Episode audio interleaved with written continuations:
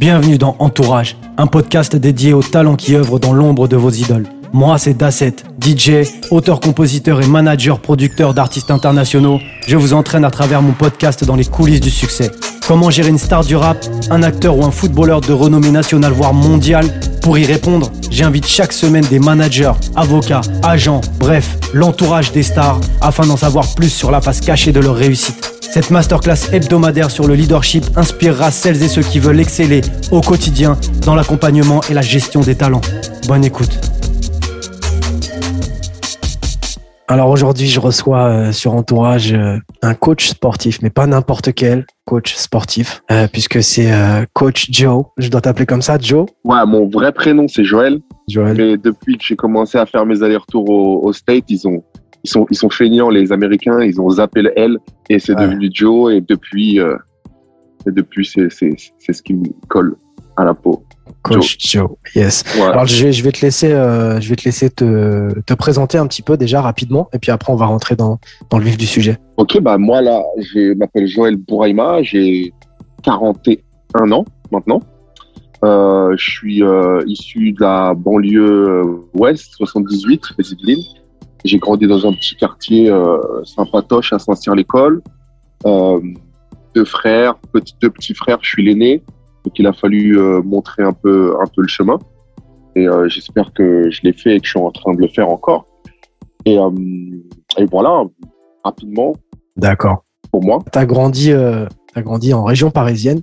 Raconte-nous un petit peu euh, comment c'était de grandir déjà en, banlieue, euh, puisque apparemment, tu n'as pas grandi non plus dans, les quartiers euh, fous. Mais en même temps, tu as gardé aussi des relations avec certains rappeurs, certains mecs un petit peu de... Parce nous, c'est vrai qu'on fait beaucoup de musique aussi. Si on part du début, ça, commence comment? Moi, ça commence, ça commence à Saint-Cyr-l'École, à la Cité Marron. Donc, résidence HLM. comme je te dis, tranquille c'est comme tous les quartiers, sauf que comme c'était pas aussi grand que euh, le Val-Fouré ou les 3000 ou euh, c'était bah, à échelle moindre, mais bah, il y, a, eu, tous les problèmes que tu peux avoir dans le quartier, mais à, à, l'inverse, il y a eu tous les kiffs et tout ce que le quartier peut t'apporter aussi, tu vois. Donc la bande de potes, dans la bande de potes, il y a des sportifs, des moins sportifs, il y a des mecs attirés par la musique, d'autres par d'autres vibes, et toi, bah tu tu suis un peu. Et il s'avère ouais que moi dans mon quartier il y a eu euh, y a eu un rappeur qui s'appelle euh, Youssouf Kaloga qui est mon, mon pote d'enfance. Tu vois, on a grandi euh, depuis la maternelle, on se connaît. Et en évoluant, euh, lui s'était mis dans la musique et, et, il a monté ensuite le groupe qui s'appelle l'Escadrille, qui a eu une carrière plutôt conséquente au début des, enfin, ouais, début des années 2000, fin, fin, fin des années 90, début des années 2000. Et, euh, et moi, j'ai évolué à ses côtés, euh, ce qui m'a permis de voir un peu bah, l'intérieur euh, de, de, du monde de, de la musique, euh, les maisons de disques, les studios, etc. T'avances très très vite là. Euh, T'avances très très vite là. On est déjà, ouais. on est déjà avancé ah, sur. Ouais. ouais, mais, donc, du mais coup, pour dire que j'ai grandi, ouais, j'ai grandi dans cet environnement où il y avait, il y avait plein, plein de choses à découvrir et euh, j'en ai découvert un max grâce à tous les gens que j'ai pu côtoyer dans mon quartier. Ouais. Et grâce la musique, à ton entourage, en fait. Fait par... Ouais, voilà. Ouais. La musique fait partie d'un des trucs euh, que j'ai pu, j'ai pu voir de près. Ouais. Et tu as voulu créer une association à l'époque euh, ou, c'est récent ça, euh, dans, dans ce quartier? Euh, Ouais, non, ça, ça a été euh, beaucoup plus tard. Mmh. Quand, quand, quand, tu vois, quand j'ai grandi, j'étais pas du tout dans ce truc euh, associé. Enfin, j'en avais même pas conscience, en fait. D'accord. pour nous, à l'époque, il y avait euh, la MJC et, euh, et, le quartier, et on faisait nos allers-retours entre la MJC pour aller euh, taper le billard, faire nos sorties ou, ou faire de la musique, justement. Et ensuite, mmh. on rentrait au quartier et l'association n'avait pas conscience de ce que c'était et de mmh. ce que nous, on pouvait, on pouvait en faire, en fait. Ouais, ouais, ouais.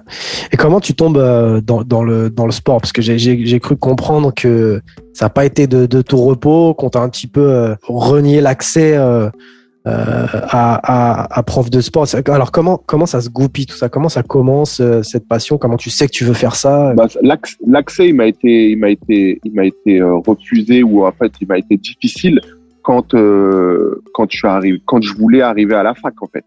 Avant ça, l'accès, justement, il s'est fait par les associations sportives de mon quartier, de ma ville. Donc, le sport, j'y ai goûté euh, bah, depuis mon plus jeune âge, tu vois, maternelle, euh, on me met dans les associations multisports le mercredi. Euh, c'est tes parents qui t'y mettent, c'est tes euh, parents qui, te, qui décident de te mettre ouais, ouais. Parce que tu vois, le mercredi, il n'y avait pas école. Euh, je pense que nous, on était trois frères. Je pense que ça devait être super chiant d'avoir les trois frères à la maison non-stop. Donc, il fallait les occuper. On avait pas mal d'énergie en plus. Donc, la solution, c'était euh, bah, le truc de sport au gymnase du coin, tu vois. Et, et, ça commençait avec, ouais, ça s'appelait l'école multiforme. Donc, c'était du sport découverte. On touchait un peu à tout. Et, et c'est comme ça que je rentre, en fait, dans, dans, dans le sport. Donc euh, ça, ça dure, bah, ça dure euh, quelques années. Ensuite, le premier euh, vrai sport dans lequel je me mets, c'est le judo. Et pareil, je pense que c'était aussi un désir de ma mère pour me, me, canaliser parce que j'étais assez speed et, et c'était un truc où tu vois les arts martiaux, les arts martiaux. et donc je m'y mets, je suis plutôt bon, mais voilà, j'aime. Enfin, c'est pas un truc dans lequel je me vois évoluer. Et après, après, je me mets dans le ballon, je me mets au foot. Et là, avec mes trois frères, on est dans le foot et, euh, et on évolue là-dedans et, et, ça se passe plutôt bien. On joue à des niveaux euh, intéressants. Et, euh, et voilà, en fait, là, enfin, jusqu'à, ouais, je te dis le foot, jusqu'à jusqu'à jusqu'à mes 20, 20 piges, 18, 20 piges. Et ensuite, je commence le taekwondo assez tardivement. Mais tu vois, je reviens à, un art martial. Et, et là, et là, je kiffe, j'accroche. Et très rapidement, j'ai un niveau euh, national puisque je me retrouve à, à, l'INSEP et je tape avec des mecs euh, qui, euh, qui, font les championnats du monde, les JO, les, tu vois, je fais sparring partner. Alors, sparring partner, pour définir le terme, c'est la personne qui est en face quand on s'entraîne et qui permet de, de, de taper, voilà, de, de s'échanger les coups, on va dire. Ouais, ça a été une expérience aussi assez intéressante au niveau sport. Et, et après, après, en fait, après, j'ai continué à faire du sport pour moi et, et j'ai touché à, à, tout, tu vois, tout. Dès qu'il y a une occasion qui se présente, euh, je, je, saute dessus, quoi, encore aujourd'hui. Ça fait partie de moi, quoi. D'accord, ok, mais du coup, qu'est-ce qui te fait euh, courir comme ça? Qu'est-ce qui fait que, que tu étais toujours en train de chercher un nouveau sport bah, C'était euh, ouais, c'était ouais, le challenge. challenge. challenge. Essayer de challenger. Et, euh, et moi, c'est ma manière d'exister et de continuer à me motiver à, à, à m'entraîner à quelque chose. Par exemple, là, mon dernier challenge, ça a été euh, il y a un mois le, le triathlon Malibu. Tu vois, c'était un truc triathlon dans lequel bah, j'avais jamais, euh, j'avais jamais vraiment évolué. Ouais. Du vélo, nager en océan et, courir, tout ça euh, dans la même discipline. Bah voilà, t'as vu, j'ai passé les c'est ma crise de, de, de, ma quarantaine. J'ai passé les 40 piges et j'étais dans un délire. Vas-y, est-ce que j'ai encore cette niaque? Est-ce que je peux encore le faire? Et on, on, va se tester. Et ça a été ma manière de me tester et, et c'était un kiff, tu vois. Ça s'est passé comment? Bien, bien. Tu vois, je voulais me le faire en 3h, 3h15. Je l'ai fait en 2h55. Donc moi, je suis, euh, je suis satisfait. Ça m'a même ouvert la porte euh, sur euh, d'autres d'autres choses qui vont, bah, qui vont, qui vont, qui vont maintenir ce, ce, challenge et qui vont maintenir moi au max de, de, ma forme. Ouais, c'est marrant. Tu parles de Malibu. Là, t'es juste pour que les gens aient une perspective un petit peu. Euh, on, parle ensemble. Moi, je suis à Paris, toi, tu es à Miami. Euh, tout à l'heure, je faisais euh, référence euh, au fait que on t'ait un peu refusé l'accès aux études de prof de sport après après ta troisième, si je me trompe pas, CAP, BEP. Ouais, voilà, ouais, voilà. Comment ça s'est passé Ouais, comment ça s'est passé justement ce ce, ce, refus de comment tu l'as géré, comment tu l'as pris un petit peu? Bah, tu vois, déjà là, j'ai en trois, fin de troisième, j'ai déjà l'envie d'être prof de sport. Donc ça, c'est un truc qui me, tu vois, qui me tient à cœur. C'est genre mon, mon, mon, métier de rêve. C'est vraiment le truc que je veux faire. Qu'est-ce qui t'a influencé là-dessus? Qu'est-ce qui t'a, t'as vu un prof de sport qui t'a ouais, voilà, c'est différents profs que j'ai euh, que j'ai pu rencontrer au travers de ma scolarité et euh, et c'est aussi bah, le fait d'être en contact avec le sport euh, qui me qui me qui, qui m'attirait. J'avais essayé un peu de regarder tous les métiers qui étaient euh, qui étaient dispo et euh, et en relation avec le sport et à l'époque, tu sais, il n'y avait pas autant de choses que, que maintenant, comme euh, les réseaux sociaux pour, euh, pour chercher. Il n'y avait pas Internet. Tu devais aller dans des CDI, euh, les centres de documentation et information. Enfin, je sais plus trop ce que c'était, mmh. mais c'est mmh. des trucs où tu voyais des fiches métiers et tu regardais, OK, pour ce métier, il faut faire ça, il faut faire ça. On parlait pas de préparateur physique, on parlait pas de tout ce qui pouvait être dans l'encadrement euh, dans les fédérations au niveau sportif. Tu vois, tout ça, je connaissais pas. Donc, pour moi, prof de sport, euh, un métier en relation avec le sport, c'était soit tu étais professionnel dans un sport, Hum. ou soit bah, prof de sport.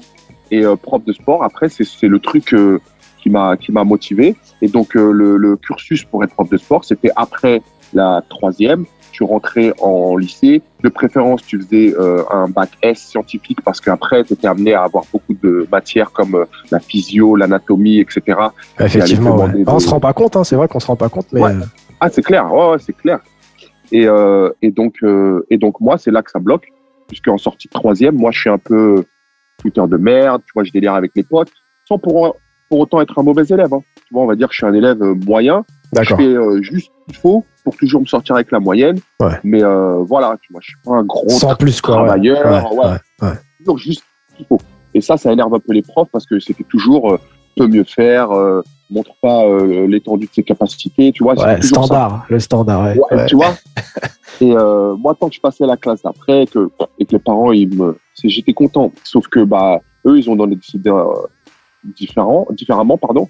Et et ils ont décidé, après ma troisième, de m'envoyer euh, dans un cursus professionnel. En l'occurrence, là, c'était un CAP BEP euh, vente parce que euh, ils pensaient que j'avais la tchatch et que ouais, j'aurais, je serais un bon vendeur, quoi. Sans essayer de creuser et de voir est-ce que vraiment c'est ce qu'il veut faire. Et peut-être que là, il aura une dynamique différente au niveau des études qui vont faire que bah, je vais m'y intéresser, tu vois. Euh, non, ils n'ont pas cherché plus loin. Ils ont dit, lui, ça va être CAP BEP vente. Et donc là, je me retrouve à aller en CAP BEP vente que, que, que je renie pas, mais euh, c'est pas le truc dans lequel je me sentais le plus à l'aise. Ouais. Euh, donc comme j'avais certaines facilités au niveau du travail, bah, je l'ai eu euh, assez rapidement, tu vois, assez facilement, je veux dire. Euh, j'ai eu 14, 15 de moyenne, je, je l'ai eu sans, pareil, sans trop me casser la tête. Et, et en sortant de ça, je me renseigne pour savoir s'il est encore possible de rejoindre la fac. Et on me dit que oui, mais que ça va être plus difficile parce que tu n'as pas fait euh, une, une seconde terminale et première, etc. etc., ouais, Ouais, ouais. Mais je demande quand même est-ce que c'est possible? Et on me dit ouais. Et donc là, euh, je me bats pour faire une première d'adaptation. À l'époque, c'était ah rejoindre un cursus euh, normal. Et donc, je fais une première d'adaptation, une seconde et une terminale. J'ai mon bac.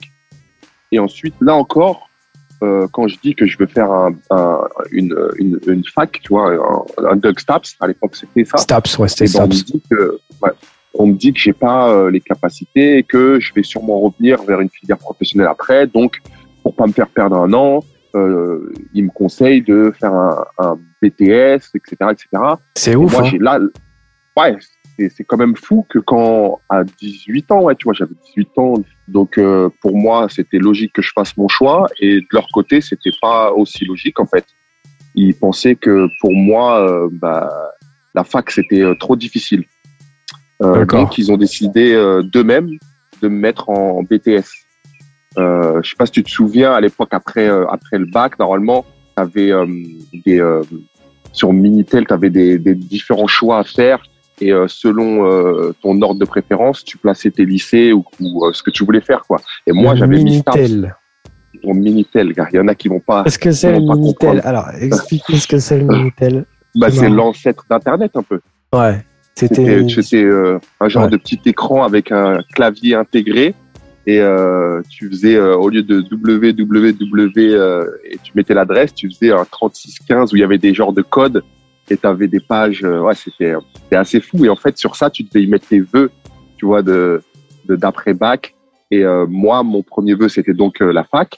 Ouais. Et, euh, et après, ouais, j'avais dit, OK, si je suis pas en fac, bah, j'irai en BTS et je ferai un, un BTS, c'était euh, force de vente ou commerce international, je sais plus. Ouais. Et euh, sauf que, comme je t'ai dit, ils en ont décidé euh, euh, différemment pour moi, puisqu'ils m'ont mis en premier choix le BTS.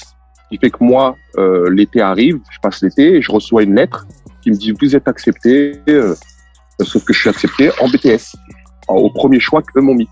Et là, bah, moi, tu vois, je suis un peu, je suis un peu dépité. En, ah, qu'est-ce que, qu'est-ce que, qu'est-ce que c'est que ça? Je veux pas, je veux pas faire ça. Donc là, maintenant, je suis un peu plus grand que, tu vois, euh, après, euh, après la troisième. Moi, j'ai suivi euh, ce que les profs disaient. euh, les parents, ils font confiance aux profs, donc eux aussi ont suivi ce que mes profs disaient. J'avais fait le, le BEP. Là, j'ai 18 ans, encore une fois, euh, et je me dis, vas-y, là, quoi que je suis même plus vieux, j'ai, j'ai, j'ai 20 ans. J'ai 20 ans, 19-20 ans. Donc là, euh, là, je me dis, vas-y, là, là, je sais que c'est ça que je veux pas faire. Donc, euh, fuck, tu vois, je suis même prêt à arrêter l'école et euh, à être un peu en embrouille avec les parents parce que je veux pas le faire. Ouais. Et, euh, et après avoir essayé, essayé, essayé, euh, et que ça s'est pas fait, bah, on voulait pas me réaccepter en, en STAPS parce que il y avait tous ceux qui avaient fait leur demande par Minitel qui était prioritaire. D'accord. Et moi, j'arrivais qu'après, puisque moi, j'avais fait une, une demande différente. Ouais, Ce qui fait que j'ai pas pu me réinscrire à la fac. Et donc là, j'ai dit, vas-y, bah, je préfère faire une année blanche et, euh, et euh, faire euh, des trucs à droite à gauche que, que d'aller en BTS. Et donc là, bah, je me retrouve une année un peu de galère. Parce que je crois qu'avec un bac, je vais pouvoir taffer genre un truc sérieux, sauf que, en fait, t'as rien. D'accord. Et, euh, et donc, ouais, sur cette année après, après les cours, tu vois, je me retrouve un peu en galère parce que je me retrouve à travailler euh, bah, à la mairie de ma ville. Euh, je fais tout ce qui est euh, ce qu'ils appellent le périscolaire. Donc, euh, l'avant, euh, l'avant euh, école, l'après-école, les cantines, des trucs comme ça. D'accord. Euh, parce que je veux continuer à faire quelque chose. Tu vois, je veux pas rester chez mes parents. Je suis chez mes parents. Je veux pas rester chez mes parents et juste euh, rien faire. Mm. Donc, euh, je trouve des trucs à droite à gauche. Je fais euh, euh, des, euh, les plateformes téléphoniques où je réponds pour faire des, des comment ça s'appelle? Des polls.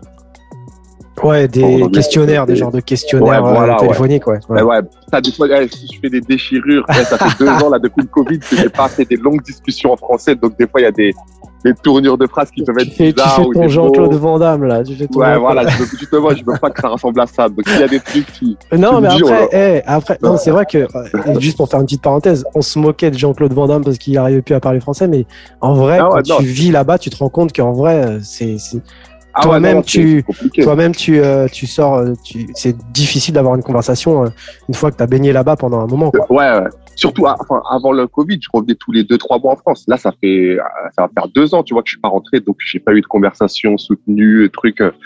Donc, euh, si je fais des déchirures, soyez, euh, soyez gentils avec moi. Donc, euh, non, ouais, euh, là, euh, là, je décide donc de, de, de couper plutôt que d'aller euh, dans une direction que je veux pas prendre.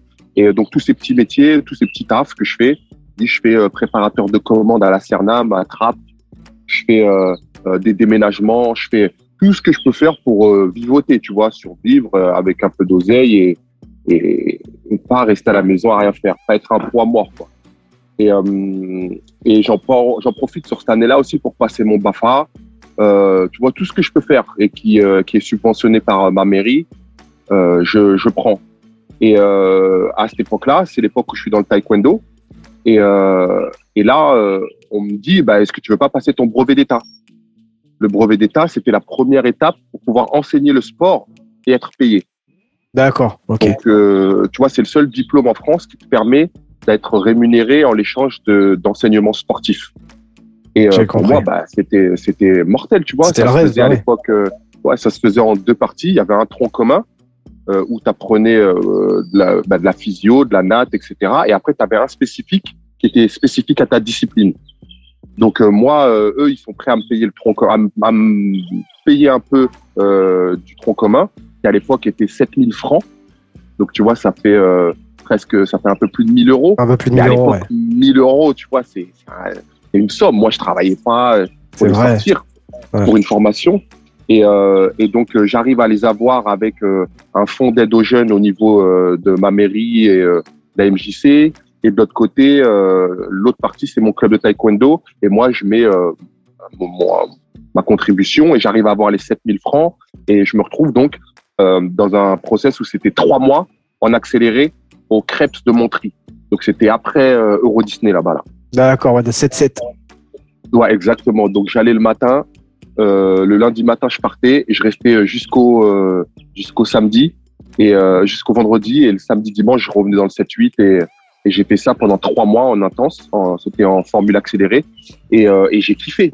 Moi, ça m'a vraiment redonné goût à l'école. C'était un, un aperçu de ce qui allait se faire à la fac, euh, mais en, en, en moindre. Donc ça m'a permis d'avoir une transition. Tu vois, je suis pas passé Ouais. de rien à, à, à tout. Et en fait, euh, après ça, au lieu de passer mon spécifique, je leur dis ouais, euh, moi là, ça m'a redonné goût à l'école. Là, je vais retourner à la fac en fait.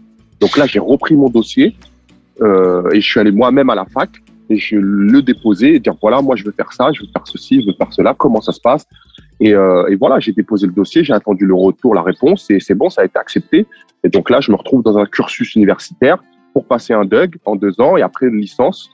Et, euh, et, euh, et voilà, et c'était parti. Pour moi, là, j'étais parti pour être prof de sport.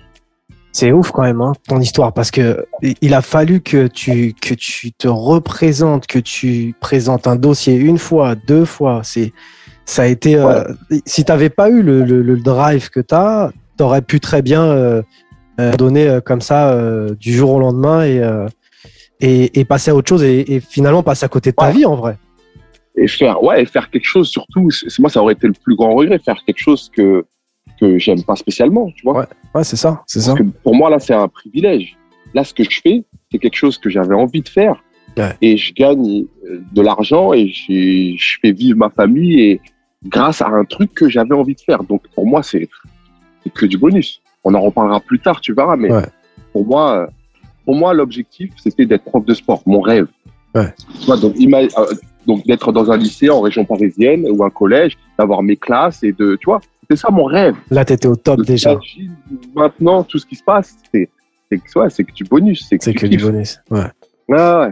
Mais donc, euh, ouais, donc je fais ce, ce DUG en deux ans que j'ai du premier coup. Et, euh, et heureusement, pendant ce DUG, en fait, on a, euh, on a des stages.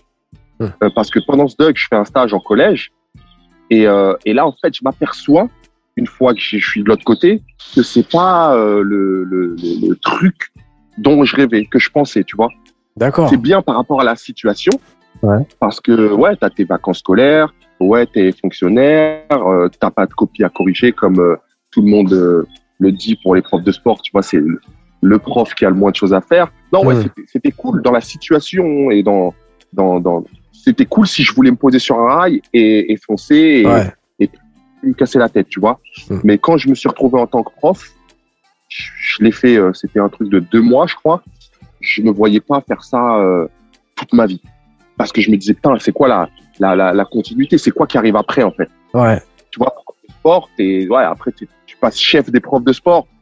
Et, et voilà, quoi. Et après? Et, après. mais c'est bah, marrant, mais, mais, mais c'est marrant parce que, justement, euh, moi, depuis le début, quand tu me dis mon rêve, c'était d'être prof de sport, alors que euh, j'avais compris depuis le début que tu avais ce drive d'aller toujours te, euh, te, te, confronter à toi-même et, et, te surpasser et d'être toujours dans une, une dynamique de euh, je fais toujours plus et, et, euh, et, je vais toujours plus loin, de se dire que ton rêve c'était finalement de faire un des un des tafs les plus pépères, les plus posés où justement il a t'es jamais finalement confronté à toi, t'es jamais poussé à te surmener quoi. Mais là, le surmenage et le challenge, justement, il était dans arriver à être prof de sport pour moi. Ouais, c'est ça. Parce que tu vois, tu vois ce que je veux dire? Là, c'est clair que j'avais pas de challenge une fois que j'y étais, et c'est pour ça que heureusement que j'ai fait ces stages et je m'en suis aperçu. Mais mais à la base, le challenge, il était ok. Je suis en, en BEP CAP vente dans un lycée professionnel. Est-ce que euh, c'est encore possible? Et qu'est-ce qu'il faut faire pour retourner à la fac, passer un DUG, passer ton concours et être prof? Tout ça là, c'était c'était c'était un c'était ça le un vrai challenge. Ah ouais, c'était un vrai challenge, tu vois. Et, euh, et donc, quand j'arrive à, pendant ces deux ans à mon stage, je me dis, ouais, est-ce que je vais me retrouver, euh, tu vois, prof de sport aigri qui, qui, qui fait ça parce qu'il doit le faire avec son sifflet, ses ballons, des élèves qui, en fait, ah, moi, c'est ce que je me suis aperçu, s'en battent les couilles du sport. Tu vois? D'accord. En fait, c'est ça aussi qui m'a qui m'a un peu qui m'a un peu cassé, c'est que les élèves que j'avais en face de moi, ils n'avaient pas ce kiff du sport que moi j'avais quand j'attendais mes deux heures de sport au collège. Tu vois, moi, c'était le temps où, où je m'exprimais, où je kiffais, où je pouvais vivre. Ouais, parce que j'étais moins bon ton... dans les autres. Ouais, c'était ta discipline. échappatoire, tu vois. Donc quand je me retrouvais là, j'étais quelqu'un parce qu'en sport, j'étais bon. Et, et, et, je, je t'ai dit, mes deux heures de sport par semaine, je les attendais. Et là, je me suis retrouvé face à des élèves ah, parce que parce que les générations elles avaient changé parce qu'on avait on était déjà on commençait à déjà arriver dans les trucs de, de phone de, de réseaux sociaux etc donc quand je me suis retrouvé à face à ces élèves je me suis dit putain s'en battent les couilles en fait. Ouais, et même euh, même si je mets et j'essaye de mettre en place tout ce qui m'a été appris donc euh, essaye de, euh, de, essayer de faire passer euh, des valeurs de civisme etc à travers la discipline et, en fait eux ils s'en battent les couilles. Ouais, Donc ouais, le challenge, il aurait été justement dans est-ce que je suis capable de les, de les faire kiffer, etc., etc. Mais euh, je me suis dit ouais, j'en aurais pas la force. Parce que le problème avec ça, c'est que chaque année, tu dois le refaire. Ouais. Tu vois, c'est pas t'as une classe que tu suis et que t'emmènes quelque part. Ça, ça aurait été mortel comme une équipe ou comme. Tu Là, tu peux le Là, faire. Chaque année, tu repars à zéro. Ouais. Donc, est-ce que j'aurais eu la patience et, donc je me suis dit, vas-y, après le Doug, qu'est-ce qu'il est possible de faire encore Et il y avait différentes euh, licences qui se proposaient. Et donc, euh, c'est à ce moment-là que j'ai bifurqué vers une licence spécifique au, au, métier de la forme. Et, euh, et, heureusement, en fait, quand je vois après la suite ce qui s'est passé, parce que la licence qui me préparait au concours, qui était la licence éducation et motricité, hum. c'était une licence qui vraiment était spécifique au concours. Si tu passais cette licence et que tu passais pas le concours après, elle te servait à rien. C'est pas une licence qui pouvait te permettre d'avoir du travail ou qui disait oui, euh, fait cette. C'était une licence qui te préparait au niveau pédagogie, didactique, etc. à faire des des, des, des rédactions euh, pour passer ton concours. D'accord. Donc, euh, donc euh, moi, ouais, euh, quand je suis arrivé en licence, j'ai changé, j'ai pris une licence spécifique au métier de la forme et discipline associée, et, et ça s'est bien passé parce que je m'y suis retrouvé. J'étais en salle de sport, j'étais au contact de clients, euh, j'apprenais différentes méthodes pour faire évoluer les gens euh, physiquement. Euh, on avait une partie psychologique qui était intéressante et, et là je me disais ouais là là c'est intéressant. Ouais. Pour moi, je m'y retrouve. Bah, en tout cas, big up à tous les, les, profs de sport parce que c'est vrai que c'est pas un métier qui est facile quand même. Ah ouais, euh, ah non, non, non, faut pas croire. Hein. C'est un métier qui est assez compliqué, euh, surtout avec la jeunesse euh, euh, auxquels, à lesquels ils font face. Euh, ils sont confrontés, ouais, ils sont confrontés aujourd'hui. Donc, euh, un, gros, un gros big up à eux. et donc, voilà, tu te retrouves dans le, finalement le coaching. Ouais, enfin, pas tout de suite après encore. Pas tout, ouais, Parce encore. Que, ouais. là, j'ai mon diplôme en poche. Donc, on est en 2003, 2004. J'ai mon diplôme en poche, donc cool. Je commence à travailler dans un premier temps dans l'événementiel sportif. Il y avait une boîte à Levallois qui s'appelait Europe Événements. Euh, qui m'avait embauché et euh, en fait on organisait des séminaires à caractère sportif pour les grosses boîtes. D'accord. Donc euh, on allait dans des ce qui s'appelle des châteaux formes, c'est en périphérie de la région parisienne, c'est des trucs où c'est comme des hôtels tout compris où les, les staffs de différentes entreprises se, se rejoignaient et nous on intervenait pour créer une dynamique sportive, mais en même temps aussi c'était pour créer, tu vois, tout ce, qui, tout ce qui se fait maintenant sous forme de team, team building, euh, cohésion des équipes, etc. D'accord. Et nous, on le faisait à travers le sport. C'était des services, tu vois, c'était des grosses boîtes, donc des services euh, compta, euh, services financiers, services ouais, C'était genre la BNP, c'était genre les. Ouais, on avait euh, Louis Vuitton, on avait Nike, on avait euh, Orange à l'époque, mm. ou Itineris, tu vois, c'était. Et les mecs, ils se jamais au niveau. Là, je m'en souviens parce que ça m'avait marqué. Itineris, c'était Orange. Ah, c'était incroyable, ouais ces services-là, euh, ils, se ils sont toujours en communication via mail, via phone, mais ils se rencontrent jamais. Et, ben ça, ces événements qu'on créait à travers le sport, c'était euh, une occasion pour eux de se rencontrer et de renforcer la cohésion d'équipe. Donc ça, c'était cool. Parce que j'ai commencé en tant qu'animateur. Ensuite, j'étais responsable d'équipe. Donc c'est moi qui emmenais les, les animateurs sur les événements. J'organisais les événements. C'est moi qui étais en première ligne euh, avec le client. Euh, j'avais des équipes à gérer. Donc moi, c'était c'était cool, tu vois. Sauf qu'à un moment donné, pareil, j'ai eu une limite où voilà, là, je tournais en rond euh, et euh, j'ai demandé, ben voilà, est-ce qu'il est possible que moi, euh, euh j'ai une augmentation et que je m'occupe des groupes euh, euh, un peu plus gros, des, des, clients un peu plus importants, etc. Et là, on m'a, on m'a mis, on m'a donné comme excuse la barrière de l'anglais en me disant que ben là, il faut être anglo-saxon parce que la prochaine étape, c'est justement les entreprises étrangères qui viennent et qui veulent ce genre de service. Et, euh, et à l'époque, bah, moi, j'avais un anglais, euh, tu vois, à la fac, c'est pas l'anglais que j'ai taffé le plus. Donc, j'avais un anglais de, de, de bac, euh, sortie de bac, euh, limite, quoi. Ouais. Et donc, pour eux, c'était pas assez. Et même moi, hein, je pense que c'était pas assez pour gérer un groupe à l'époque. Donc, euh, là, pareil, je me retrouve face à un choix. Est-ce que je reste dans ce truc-là où je commence à m'emmerder ou est-ce que je vais chercher autre chose? Et là, bah là, je me dis, vas-y, je vais allier l'utile à l'agréable. Euh, pour parler anglais, il faut que je m'exile et que j'aille dans un pays où ça parle anglais. Et, euh, et on va essayer d'aller chercher de l'expérience, ou en tout cas une expérience, pas professionnelle, mais de vie, qui va me permettre de revenir plus fort et, euh, et d'avoir une vision peut-être différente. Et mhm. là, bah, je regarde sur la carte quel est le pays le plus loin de mon quartier euh, pour, euh, pour apprendre l'anglais. Pourquoi le plus loin T'aurais pu aller en Angleterre Ah, le, ah, le challenge. on me l'a dit. Tout le monde me l'a dit, mais qu'est-ce que tu racontes? T'as trois heures de train, t'es en Angleterre, tu vas te casser la tête. Ah ouais. Mais c'est presque trop facile, tu vois. Parce que si j'ai une galère, je prends le train et en trois heures, je suis à la maison. Ouais, ouais. forcément. là, tu t'isoles, tu dis là, j'ai pas de, je vais pas faire un jour de, Ouais, et tu fais pas les mêmes choix quand, euh, quand t'as pas le choix Ouais. que quand tu l'as, tu vois. Tu coupes les ponts, Quand je suis en, en fait. Australie, quand je suis en Australie à 24 heures d'avion, euh, euh, je sais que bah, si je rentre, euh, c'est là, c'est une défaite. Ouais. Et pour moi, et, et c'est que vraiment, si je rentre, il n'y avait pas d'autre choix, justement. Ouais, c'est la fin. vraiment en galère. Ouais. Alors que là, un petit coup de mou, un petit coup de moins bien en Angleterre, trois heures, je suis à la maison.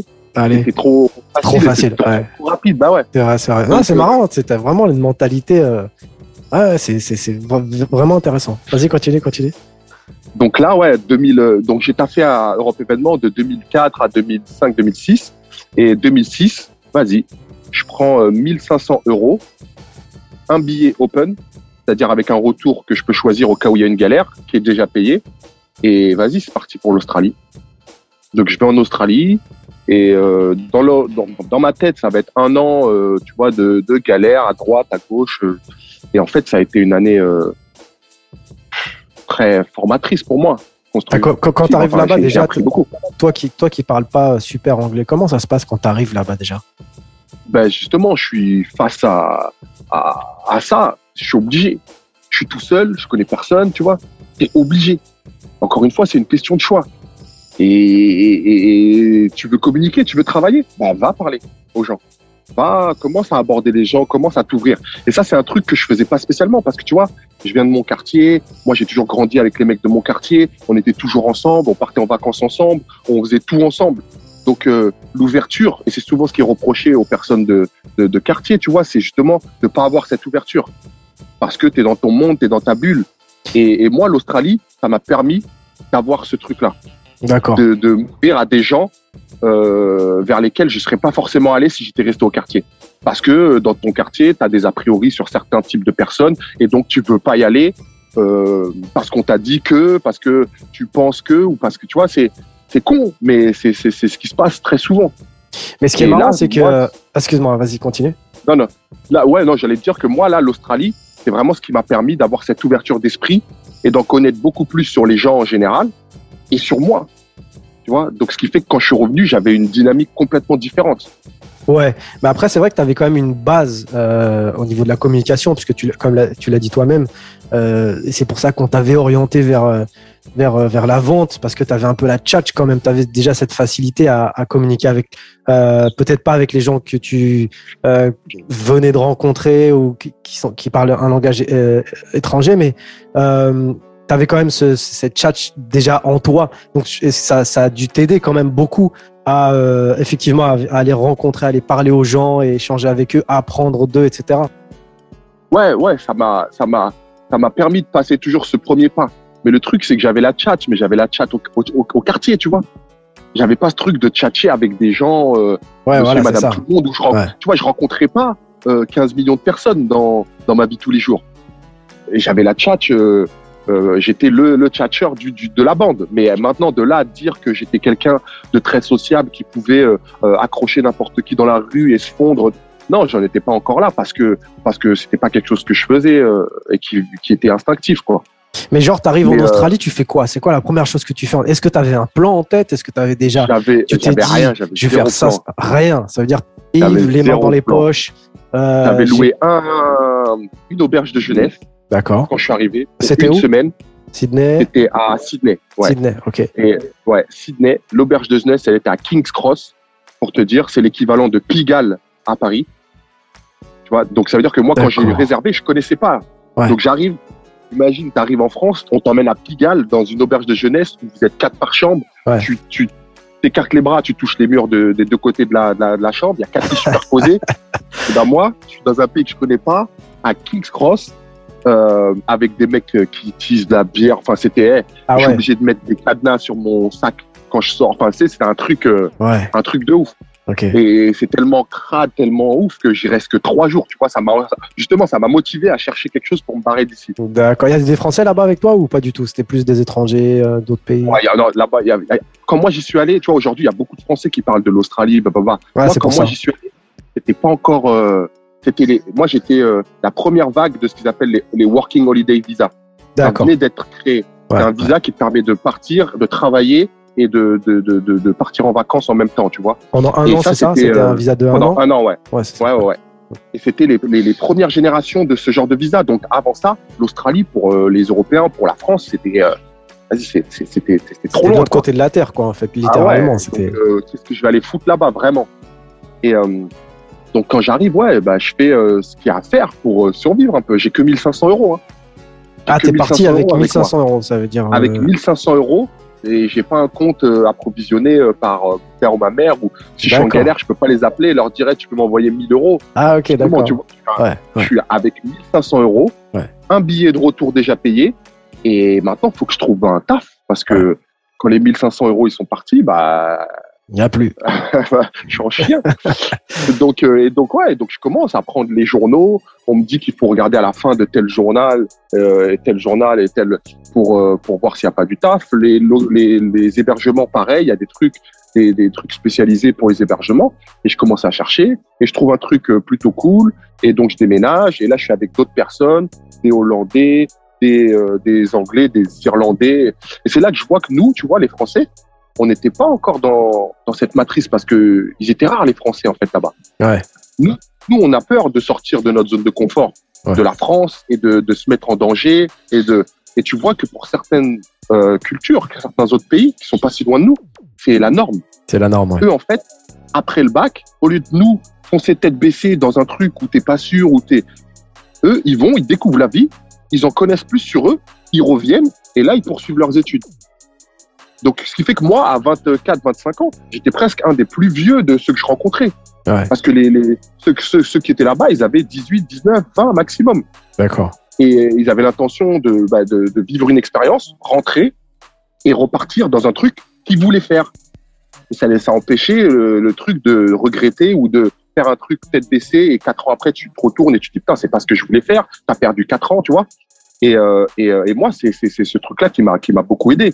Même si j'avais déjà fait mon cursus universitaire, etc. En l'occurrence, que moi je voulais faire, et là j'en étais mmh. sûr que je voulais être dans le sport. Ouais. Mais là, ça m'a ça m'a montré, ça m'a appris euh, plein de choses sur moi-même qui m'ont aidé après par la suite, tu vois. Comment, euh, justement, qu'est-ce que ça t'a appris? Qu'est-ce que qu'est-ce que t'as découvert sur toi-même? Qu'est-ce qui est qu'est-ce que ça t'a apporté bah, comme expérience de? cette ouverture vers les gens, mmh. juste communiquer, mais ouais. dans le vrai dans le vrai sens du terme, tu vois, communiquer, faire des relations avec les gens et ouais. communiquer. Et ça, il va s'avérer que ça va être la chose la plus décisive dans mon métier après. Ouais. Parce que quand tu coaches quelqu'un, il faut avoir de l'empathie, il faut communiquer, il faut savoir communiquer sans pour autant parler, il faut capter des choses sans pour autant que la personne elle te le dise. Mmh. Et tout ça, en fait, en ayant à aller vers des gens que je connaissais pas, un langage que je connaissais pas, il y avait beaucoup de choses qui passaient par euh, le langage corporel, beaucoup de choses qui passaient par, euh, euh, tu vois, des vibes qui sont pas spécialement la parole. Et ça, ouais. ça va être décisif après dans mon, dans mon métier. Mmh. Donc, tu vois, dis-toi que je fais un an comme ça à essayer de m'en sortir, à essayer de rencontrer des gens, à essayer de communiquer, de construire euh, des relations avec des, des gens que, qui sont d'autres mondes euh, et complètement différents euh, du mien. Euh, donc ça, ouais, pour moi, ça m'a, ça m'a appris de voir plein de types de personnes différentes, ouais. tu vois, de, de, de, de, régions différentes, en, en hommes euh, autant que, que des femmes. Et, et, et, ouais, non, moi, ça a été une année formatrice. Et après, ce que j'ai vécu là-bas en plus, parce que tu vois, tu sais, je joue au ballon, j'avais un, un, petit niveau. J'arrive là-bas et après trois mois à Sydney où je tape à droite, à gauche, euh, magasin de fruits et légumes, j'ai fait du fromage, j'ai fait, euh, j'ai fait des trucs de fou, tu vois. Mais euh, j'ai vendu des cartes bleues, j'ai vendu des cartes de crédit. Ah ouais? Dans un langage que je ne contrôlais même pas. Pour te dire, c'était un truc que j'apprenais par cœur. Ah ok. J'arrivais, j'arrivais devant les personnes, je faisais mon récital et s'ils avaient le malheur de me couper, j'étais perdu parce que j'avais, pas de répartie en anglais. Je... Donc fallait que fallait qu'ils répondent. Tu vois, ils avaient par rapport à ce que je leur disais, il y avait un certain nombre de réponses et ouais. par rapport à cette réponse, j'avais un autre discours et ouais. que j'avais que j'avais appris par cœur. Et ouais. tu me répondais ça, je te sortais un truc, tu me répondais ça et c'était c'était ça aussi ça a été formateur parce que j'allais je faisais du porte à porte, c'était du business to business. J'allais voir les gens. D'accord. Dans leurs entreprises, dans les trucs et j'arrive moi Joe, qui connaît rien aux cartes bleues, aux... et je dois te vendre une, une carte de crédit. Incroyable. Ah, ça, ça a été, été, ouais, ça a été un truc de fou. Quand j'ai vendu la première, ouais. c'était un, un, objectif de dingue. Mais bon, j'ai fait ouais, de tout et n'importe quoi. Et après, euh, j'ai vu que l'Australie, c'était plutôt cool. Et je me suis dit, bah, t'as vu, là, j'ai un an. Est-ce que je resterai pas deux ans? Mmh. Et pour rester deux ans, il fallait que tu travailles dans l'agriculture euh, australienne euh, tu vois, tout ce qui était euh, ramassage de fruits et de légumes ou euh, dans les fermes euh, agricoles, etc. D'accord. Pour, pour relancer, il fallait que tu passes trois mois dans ce genre de business pour relancer un visa d'un an. Et ils estimaient que tu avais aidé euh, l'économie du pays Ouais. et donc que tu pouvais bénéficier d'un visa d'un an supplémentaire de visa. Et moi, je m'étais dit, vas-y, je le tente comme ça. euh, si à la fin du euh, de, de mes un an, je peux rester, bah, j'ai un an de plus, tu vois. Mm. Donc, je cherche des annonces et je trouve un truc en plein milieu de l'Australie, euh, enfin, plein milieu, en, à 700 km de Sydney dans les terres. D'accord. Et euh, Lytton, c'est une ville euh, euh, principalement euh, euh, qui cultivait euh, les, euh, les oranges, les citrons, les, les butternuts, c'est comme les citrouilles, des Mhm. trucs comme ça. Et en fait, je vais là-bas pour cueillir des, des oranges pendant, euh, pendant trois mois pour avoir un visa. Donc, je me retrouve dans une ferme, frère, je dors, je dors dans une caravane, enfin, des trucs, il n'y a pas de chauffage, euh, je prends des douches euh, froides, enfin, c'est un truc de fou, Ouais. tu vois, fallait vraiment le Vraie expérience de la vie pour le coup. Ouais, voilà, exactement. Ouais. Euh, je conduis des tracteurs, euh, je monte dans les arbres pour cueillir des oranges. Enfin, c'était Mortel. c'était assez fou. Ouais. Mais il s'avère que là-bas, ils ont une équipe de foot locale. Et euh, le mec, il me voit et il me dit Tiens, tu ressembles à Thierry Henry, tu joues pas au foot par hasard. Et il s'avère que je suis français, j'ai un petit niveau. Pour eux, euh, tu vois, un niveau DH, pour eux, c'était déjà bien, tu vois. Ouais. Et donc, euh, je fais des essais au club et le mec, il me dit Vas-y, tu joues dimanche là. Dimanche, tu viens, tu joues. Je dis Bah, j'ai pas de chaussures et j'ai pas. Il me dit Non, t'inquiète, ils, ils me mettent au beurre. À partir de ce moment-là, je fais plus de taf de, de cueillir des fruits parce qu'ils disent Non, non, ça, tu vas te fatiguer pour rien. Viens, on va te mettre dans une, dans une, dans une, dans une planque. Donc, ils me trouvent un truc où je fais des palettes, euh, où je suis pas euh, en, en, en mode euh, travail trop physique, tu vois. Comme Ah ça, ouais. je suis bien pour faire mes entraînements, bien pour faire les matchs. Donc, je suis euh, le français du, du club. euh, je fais le taf, je marque des buts. Enfin, tu vois, j'ai mes, mes, mes pages dans le journal. Enfin, Incroyable. petite, euh, petite gosse, quoi. Ouf. Ah ouais. Et donc, je joue là-bas pendant 3-4 mois. Et euh, je suis payé tous les mois. J'ai un appartement. Je suis plus dans ma caravane. Et eux, comme eux, ils sont pro- ceux qui ont le club, ils sont propriétaires des fermes, etc. Ils me disent, toi, tu fais ça, tu joues pour nous, et on te fait, ton, on te valide ton visa. Vois, donc j'ai plus besoin d'aller cueillir les fruits, etc. Juste, je joue pour eux. Et t'inquiète, ton, de, ton, ta deuxième année, tu l'as. Archi Donc euh, pour moi, elle est très belle. Bingo. Et euh, je, fais ça, je kiffe. Euh, quand j'ai des breaks, je retourne à Sydney. Je suis comme une resta, tu vois. Comme j'ai fait un peu d'oseille, je retourne à Sydney. Je suis le, je suis le king. Je fais le- je joue au foot. Je monte les pages de, de- de- des journaux. Regardez, euh, parce que j'ai pas mal de connaissances maintenant à Sydney qui sont restés Eh et ouais, qui eux taffent dans des restaurants, dans des bars, dans des trucs. Et, euh, et quand je reviens, je vais les voir, quoi. Et donc, euh, bonne vibe. Et je fais ça. Et après, je reviens, je fais ça quatre mois. Je me fais une grosse entorse à la cheville. Qui, quand je suis à Sydney, je joue au foot avec des potes et je, moi, je grosse entorse. Donc, je retourne pas euh, au club. Et c'est comme ça que ça se finit un peu. Parce que je reste à Sydney. Là, j'arrive à la fin de ma première année. Continue à travailler sur Sydney. Et, euh, et à la fin de l'année, euh, je me dis, bah voilà, est-ce que je reste ou est-ce que je pars? Moi, le truc, c'est que j'ai ma femme actuelle que je connais depuis le lycée, qui, euh, elle, est en France, tu vois. Donc, il y a un choix à faire. Et vous étiez déjà ensemble à l'époque?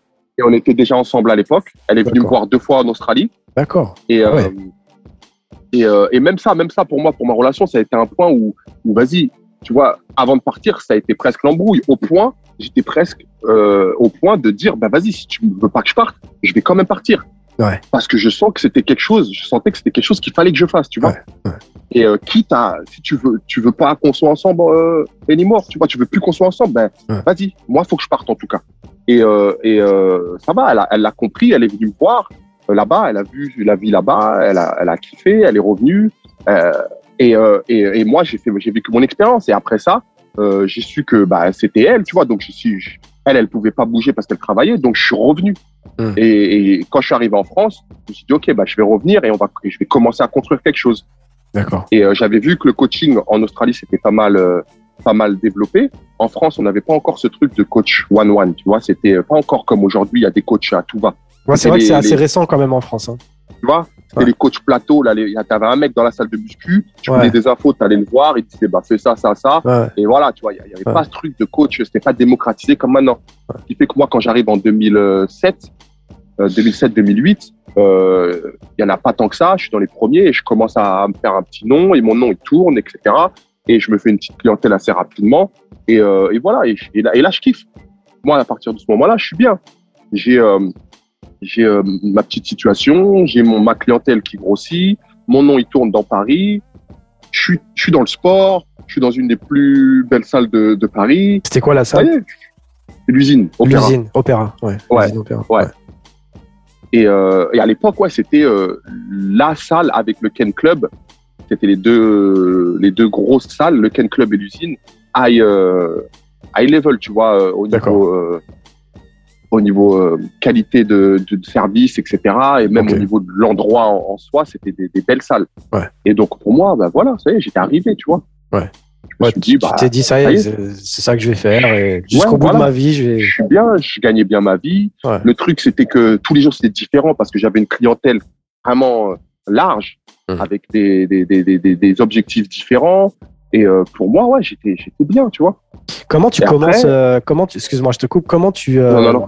Tu commences euh, tes euh, parce que j'imagine que tu as mis en place des programmes, des choses comme ça. Donc comment ça- comment ça commence euh, quand tu reviens en France euh, Comment tu mets en place un petit peu tes programmes selon les personnes, etc. Comment tu gères un petit Quand peu je euh, reviens en France, ouais. le truc, c'est que par quoi je rentre dans le coaching, comme c'est pas encore un truc qui est très démocratisé, qu'il n'y en a pas partout, Ouais. c'est pas, je me pointe dans une salle et je dis, ouais, je voudrais faire du coaching. Elles- les salles, elles le font pas toutes à l'époque. C'est Il y a vrai. que certaines salles, justement, euh, Haut de gamme, quoi, on va les, dire. les salles haut de gamme, ouais, voilà, Ouais, qui, ouais. qui le font, comme l'usine, etc. Sauf que moi, j'ai pas encore accès à l'usine, etc. Donc, euh, il faut que je trouve un truc. Et à l'époque, il y avait un truc qui s'appelait Power Plate. Je sais pas si tu te souviens, c'était des plateaux à vibration. Ouais, d'accord. Ouais. C'était euh, c'était la mode. Il y avait des centres de Power Plate partout. C'est C'est un truc où c'était une approche du coaching, puisque à travers la machine, tu avais des gens en face de toi, maximum quatre, Mm. et tu créais des petits programmes pour qu'ils euh, qu'ils évoluent euh, au niveau de leur physique et du ressenti, etc. Et, euh, et c'est par ça que j'ai commencé en fait. D'accord. J'ai commencé par un centre Powerplate qui était dans le 15e métro du Rock. Et, euh, et pareil, après mon nom, il a d'abord tourné dans le milieu de- des Powerplate. Parce Mhm. que je travaillais à du Rock, il y a des gens qui, qui aimaient mon travail, qui ont déménagé euh, dans le 16 ou euh, euh, dans le 92 et qui ont dit dans leur centre euh, respectif où ils allaient déménager, Eh, là-bas, il y a un coach que j'ai kiffé, qui fait du bon taf, vous devriez essayer de l'avoir. Ouais. Moi, je recevais coup de téléphone, t'es à combien euh, bah, je gagne tant. Ok, viens chez nous, on te donne euh, ça. Ok, vas-y. Et j'ai fait comme ça plusieurs centres. Et, euh, et pareil, là, là, je kiffais. Et euh, j'ai fait ça, j'étais en temps plein dans un premier temps. Et ensuite, à un moment donné, pareil, parce que ça, par contre, c'est très répétitif. Tu t'as pas, t'as pas beaucoup de marge de manœuvre. Tu as une machine, une seule machine, et tu fais tes petits programmes. ouais, c'est toujours 20 les mêmes. minutes. Ouais, ouais. Ouais, voilà. c'est les mêmes euh, cycles en fait. et- à chaque fois, et moi, quand je tourne en rond, justement, c'est là où, vas-y, non, faut que j'aille chercher un truc qui me, vois, qui me, qui me pousse, en fait. Et, euh, et là, je me dis, vas-y, je vais me mettre en temps partiel, en, en mi-temps, pardon. Et euh, l'autre moitié du temps, je vais essayer de développer une clientèle. Parce qu'il y avait beaucoup de gens de la PowerPlate qui me disaient, est-ce que tu fais aussi du coaching en dehors? Parce que moi, je voudrais euh, faire ça en plus, ou je voudrais me préparer pour euh, un marathon, ou je voudrais me préparer pour le ski. Ou... Et là, je me suis dit, bah vas-y, il y a un truc, euh, je vais faire ça. Mhm. Donc, j'ai fait moitié PowerPlate et l'autre moitié de mon temps. C'était le début de, des trucs auto-entrepreneur. Je m'étais mis en auto-entrepreneur et, euh, et j'étais mon propre boss et je faisais euh, et j'ai commencé à développer ma clientèle. Jusqu'au moment où ça a si bien tourné euh, que bah il fallait faire un choix. Est-ce que je garde mon CDI parce que le, le PowerPlate c'était en CDI. Ouais, j'avais Ah ouais. mon CDI, j'étais bien. Ouais. Ouais, c'est ça, c'est ça. Est-ce que je garde est-ce que je garde le CDI ou est-ce que je pars dans un truc où je sais pas euh, combien je vais avoir tous les mois euh, Là, je venais d'avoir un- mon fils, je venais d'avoir ah, ma fille, pardon, je venais d'avoir un enfant et, et tu connais. Quand euh, quand tu as une situation qui se met en place, ce que tu recherches, c'est le confort, c'est euh, la, la sécurité. entre parenthèses, c'est la sécurité. Ouais. Sauf que moi, je suis pas à l'aise avec euh, avec la sécurité. Enfin, pas avec la sécurité, mais la sécurité, ça veut dire Avec que le train-train, quoi. euh, Avec le. ouais, le voilà, routine, derrière il y a un avec- train qui s'installe et que ouais, ouais, et pour moi, et pour moi, ce, train-train, c'était le truc que je voulais pas. Ouais. Donc, vas-y, euh, je décide à un moment donné euh, de, de me mettre à, entièrement à mon compte.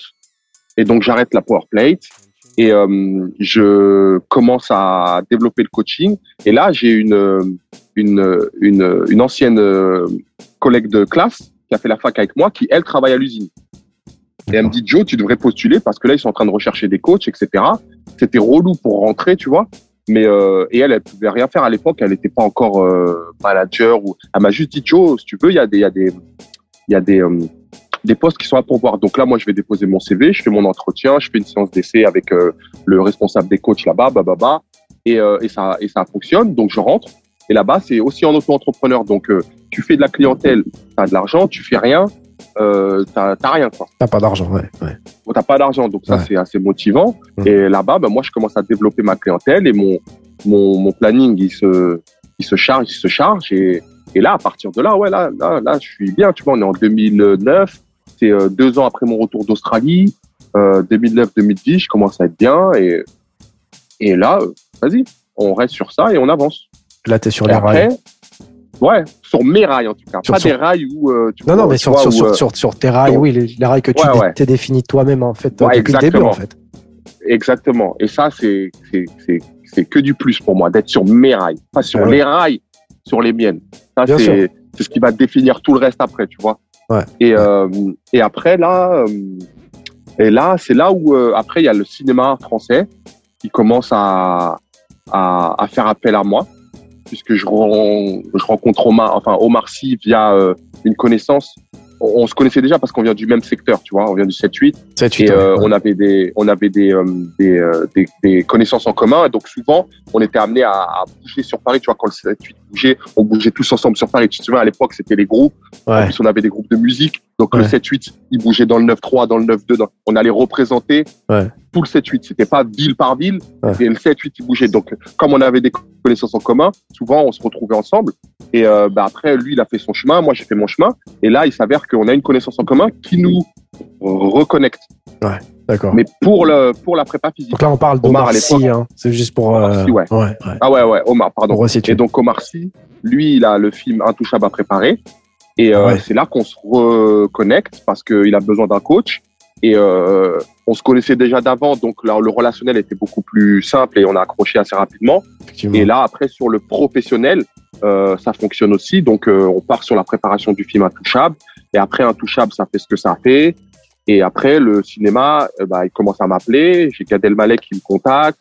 Mais alors, Marina attends, Foy. Parce que là, on va, on, on, ce serait bien d'un petit peu, euh, parce que euh, c'est, euh, c'est vraiment ce qui se passe en backstage, on va dire. Comment ça s'organise un coaching, un training comme ça de d'acteurs sur sur un sur un film comme comme Intouchable par exemple ou en tout cas Bah, tu- au, début, c'est vraiment à l'arrache un peu. hein. Ouais. Tu sais, Omar, il n'est pas encore ce qu'il est maintenant. Ouais. Il sort juste de, de du SAV. donc, Donc, c'est pas encore un acteur, tu vois. Ouais, Ouais. ouais. Et, euh, là, c'est son premier gros film. C'est pas, je suis pas encore en contact avec les prods euh, ou euh, le producteur ou, euh, ou le, le. C'est lui le qui t'appelle en direct, c'est lui qui dit moi Oui. je veux que tu sois. Là, c'est juste, ouais, voilà, exactement. Là, c'est lui qui veut être le plus crédible possible au niveau euh, de son rôle. Après, lui, il a aussi un, il avait à l'époque aussi un problème de dos. Et dans le film, il est amené à porter François Cluzet euh, plein de fois. C'est vrai. Parce que nous, les scènes, on les voit une fois, mais eux, ils les tournent dix fois, tu vois, Bien sûr. différents angles, etc. Mm. Et mais François Cluzet, il faisait vraiment le poids mort. Donc 70 kilos à porter quand tu sais que tu es fragile du dos Ouais. et que tu sais surtout que si ton dos il se coince, euh, le tournage il est suspendu pendant bah, le temps que tu ailles mieux. parce que ouais. quand Mm. ça se bloquait, ça se bloquait vraiment. Et ben il pouvait pas se permettre de, de rester sur une situation comme ça parce qu'il y avait beaucoup de choses qui dépendaient de lui, tu vois. Bien Donc sûr. il m'a dit moi je veux juste être prêt et être capable de reproduire euh, le mouvement de portée plusieurs fois. Donc dans un premier temps c'était juste renforcer son dos, le, le- le but. Donc on a fait ça et à l'époque il y avait même pas de gym euh, fancy parce que j'étais même pas encore à l'usine. Hmm. Euh, donc on faisait ça à la salle de sport de Canal Dans les bureaux de Canal Plus, Ouais, une salle les- de fitness. Ouais. Et donc on allait avec tout le monde faire nos séances là-bas, tu vois. D'accord. Et il n'y avait pas de truc bling bling ou quoi. Ouais. Et euh, donc on a fait la préparation d'intouchable. Euh, son dos beaucoup plus fort. Euh, et comme on avait un peu plus de temps, on avait trois mois. Et comme euh, une fois que son dos il a été renforcé et qu'il se sentait bien, il, lui, il nous restait un mois. On a dit vas-y, bah, si on peut perdre quelques kilos, euh, on y va. Tu vois, il était assez enrobé et, euh, Mm. et on a perdu, il a perdu 6 kilos. Et donc ça, ça l'a aidé pour euh, bah, sa manière de bouger, etc. sur euh, sur le film. Et euh, et après, bah, il gagne le, il gagne le César et, et après, euh, et après tout ce qui, après tout ce qui se fait, ouais, c'était un truc de fou. Et, et toi, en tant que, en tant que coach euh, sportif de d'Omar, euh, est-ce que justement cette nomination, euh, ça a un impact sur ta carrière? Je pense pas tout de suite. Ce qui a un impact sur ma carrière, c'est plutôt le, le, le, c'est pas le, le, prix qu'Omar a, a reçu, c'est plutôt que les gens ont vu sur Omar, en fait, le travail qui a été fait sur Omar. Oui, le travail, il a aidé après, peut-être, à la, à la prestation qu'il a faite et donc après à recevoir le, le César, tu vois. Hmm. Mais, euh, mais euh, le truc, c'est que par exemple, tu vois, Gad Elmaleh, c'est en parlant avec Omar sur le tournage du film d'après qu'ils en viennent à moi. Parce qu'après, ils font un film qui s'appelait Les Seigneurs avec Joe Star. Euh, il y avait qui? Il y avait Garcia, Ramsey. Il y avait, enfin, il y avait une grosse, euh, ouais. grosse panoplie de. Ouais. et, euh, et là, en fait, avec Omar, on fait une prépa spécifique foot, tu vois? Parce que Omar est plutôt un basketteur qu'un footeux. Ouais. Et, et Omar, il arrive là-bas, il est en forme. Parce qu'on leur avait demandé, tu vois? Ils avaient des vraies scènes de foot où il devait courir et tout. Et il y en avait, ils étaient gazés. Et Omar, euh, il est en forme. Et, euh, et, donc, Gad, il lui dit, ouais, tu vois, t'as fait quoi et tout. Il dit, ouais, moi, je me suis préparé, j'ai fait ça, ça, ça. Et euh, c'est comme ça que les coordonnées s'échangent et que je rencontre après Gad plus tard parce qu'il a un film lui aussi à préparer, celui avec Sophie Marceau c'est le bonheur n'arrive jamais seul, où il me dit, voilà, je vais avoir des scènes torse nu, je vais devoir porter Sophie Marceau. Et en plus, c'est avec Sophie Marceau, quoi. Donc, j'ai pas envie, tu vois, de. Ah ouais, d'être un peu. ouais. Arriver, ouais. quoi. Et donc, c'était la première, euh, la première rencontre avec lui, et ça se fait. Et après, euh, j'ai continué à travailler avec Gad après sur les tournées, euh, sur, euh, sur d'autres films. et, et, et, après, alors, Gad, justement. Excuse-moi, je te, je te, coupe. Et, et du coup, avec, avec Gad, c'est différent la façon de faire? Comment ça se, comment ça se. Ouais, c'est différent parce que aussi, bah, les, les, personnalités sont complètement différentes. Ouais. Et on revient à ce que je te disais tout à l'heure, là où moi, euh, le voyage en Australie et rencontrer plein de personnes différentes, ça m'avait aidé. C'est qu'après, dans mon, dans mon métier, je suis amené à rencontrer des personnes aux personnalités complètement opposées. C'est ça. Et, et moi, euh, là où je dois être bon, c'est savoir m'adapter. Hum. Tu vois, je peux pas être qu'avec un type de personne parce que sinon ça me limite euh, beaucoup. Donc, euh, donc là, bah ouais, là, là, je commence à connaître Gad et il faut s'adapter à la personne qu'il est, c'est-à-dire euh, assez rêveur, très artiste. Tu vois, pendant une séance, il peut être un peu euh, volatile et penser à, à son sketch d'après ou à son show de demain. Et il faut le recadrer, il faut trouver les mots pour le remotiver, pour le relancer, pour arriver à, nos objectifs, quoi.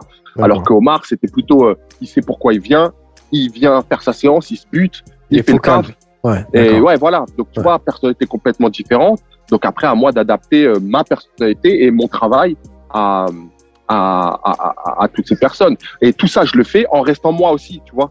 Ah, bien sûr, c'est Quand je te dis m'adapter, c'est euh, que ce soit des personnes euh, connues ou pas, je reste moi, je reste la même personne. Bien et je pense que c'est aussi beaucoup ce qui a plu pour beaucoup de gens avec qui j'ai travaillé.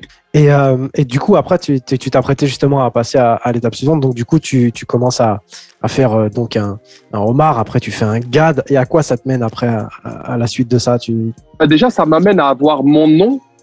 Moi, tu sais, je me dis, pas, c'est fou. Je sais que mon nom, il tourne dans ces sphères-là déjà. Ouais. Et tu vois, mine de rien, pour moi, c'est déjà, c'est déjà un truc, c'est déjà quelque chose, tu vois. Ça veut dire que je suis susceptible d'être appelé par euh, quelqu'un dans le cinéma français pour travailler avec lui. Hum. Rien que pour moi, ça, c'était déjà être arrivé à, à quelque chose. Bien Même si euh, je travaille pas avec certains d'entre eux, mais qui savent que j'existe, ouais. pour moi, c'est déjà, c'est déjà ouf, tu vois. Bien sûr. Donc après, c'est ce qui se fait, tu vois. Après, je travaille avec Marina Foyce, je travaille avec Leila Bekti, je travaille. Euh, donc après, euh, ben voilà, j'ai mon nom. La porte quand est ouverte, besoin, en fait, après, ouais. Quand il y, y, a besoin, il y a Joe. Donc ça, c'était c'était plutôt cool. Donc euh, donc encore une fois, moi, je suis à l'usine, euh, j'ai une clientèle top. Euh, enfin, quand je te dis top, pas que mes mes mes, mes people ou mes célébrités. Bien sûr. Des gens, Monsieur, et Madame, tout le monde que je kiffe. Autant que, enfin, je kiffe autant le travail que je fais avec Monsieur, et Madame, tout le monde qu'avec des célébrités, qui est le même hein, en soi. C'est juste que, tu vois, les gens de l'extérieur, tu vois, ils aiment bien cette appellation, par exemple, de coach de star ou de. Mais en fait, pour moi, ça veut ça veut rien dire. Ouais. Parce que c'est pas les stars qui m'ont fait, euh, eux, ils ont fait en sorte que mon nom, ouais, il soit peut-être plus mis en avant, mais le travail, il est, il est le même avec il tout reste le, monde. le même, ouais. Donc euh, là, ouais, moi, je suis, euh, je suis, bah, encore une fois, je suis au top. Hein. Je kiffe.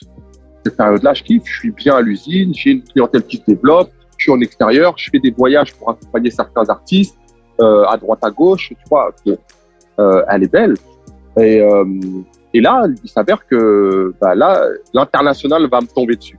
C'est-à-dire, euh, euh, le premier vrai client euh, américain que j'ai, c'est un client qui est dans le business de l'art, qui est souvent à Paris, qu'on me présente et euh, que je fais venir à l'usine. Et euh, même pas, ouais, je le, je le rencontre à l'usine. Et, euh, et en fait, il s'avère que lui, Steve Gutman exactement. Que je vais sûrement voir. Là, il a le Covid. Là. Lui, il habite à Miami. Là. Ah, il a mis. Et je dois le voir. là. J'attends qu'il soit testé négatif. Moi, je pars vendredi. J'espère qu'aujourd'hui ou demain, il va me texter pour me dire Joe, c'est bon, je suis négatif et que je puisse le voir. On va faire une petite parenthèse justement. À Miami, c'est plutôt cool au niveau euh, des restrictions et tout. On m'a dit que c'était plutôt euh, assez ouvert. Ouais, euh, ah ouais. Ça n'a rien à voir, ne serait-ce qu'avec elle est déjà. ouais, c'est ça, Ouais, c'est ouais. ça. Ici, c'est, tu vois, sur les magasins, c'est masque recommandé. Ouais. Ils ne demandent pas d'avoir le masque. Les restos, c'est un truc patate. C'est ah ouais non ici ils sont. Il n'y a pas de passe spécial, il n'y a pas de. Ouais.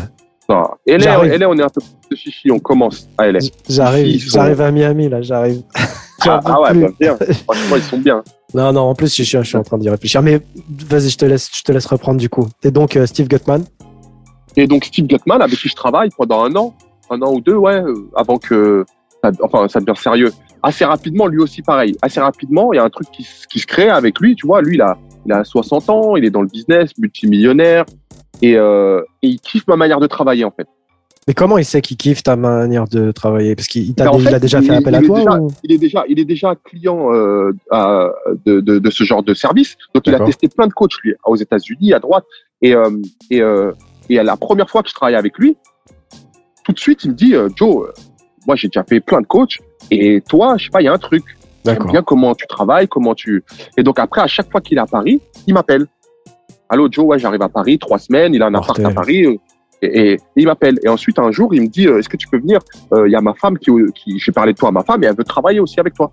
Et on commence à taffer, à taffer et boum, elle me dit, ah ouais, tu vois, c'est fou. Jusqu'à, tu vois, on est en séance chez eux. Il me dit, est-ce qu'on peut filmer la séance? Comme ça, quand on rentre à Miami, on peut faire les exercices. Ça, je me Mortel. dis, c'est ouf. Ils, ils viennent des States. Pour moi, les States, c'est le top au Bah, niveau du coaching, complètement. etc. Ouais. Et, euh, et donc, euh, et donc voilà, avec eux, à chaque fois qu'ils sont à Paris, hop, on travaille ensemble. euh, La relation, elle, elle, elle, elle se maintient euh, dans le temps. Et un jour, il montre une photo de lui et de Kanye West, comme ça, en train de faire un doigt, et Kanye West presque souriant, tu vois. Ouais. Tu vois, et je me dis, tu vois, c'est pas une photo de eh, bonjour monsieur, est-ce que je peux faire une photo, tu vois? Je me dis, Bien sûr. ils se connaissent, tu vois? Donc je Ouais. me demande, il me dit, ouais, ouais, comme lui, il est dans l'art et que Kanye, euh, il est, euh, il aime bien l'art, euh, ils étaient amenés, ils avaient été amenés à se rencontrer et que, et que voilà, ouais, il connaissait. Et il me dit, dans la, dans la, dans la continuité de la discussion, il me dit justement, on était en 2012, D'accord. fin 2012.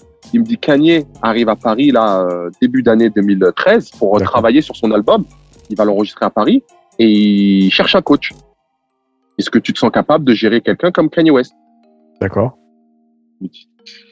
Tu vois, en tant que Français, euh, truc, tu te dis mais qu'est-ce qu'il me raconte Tu sais, arrête de me faire kiffer. C'est trop ce que tu me dis. C'est Ouais, même sur- pas vrai. Surtout qu'à cette époque, c'était quand? C'était 2000. euh, C'était juste après Watch the Throne.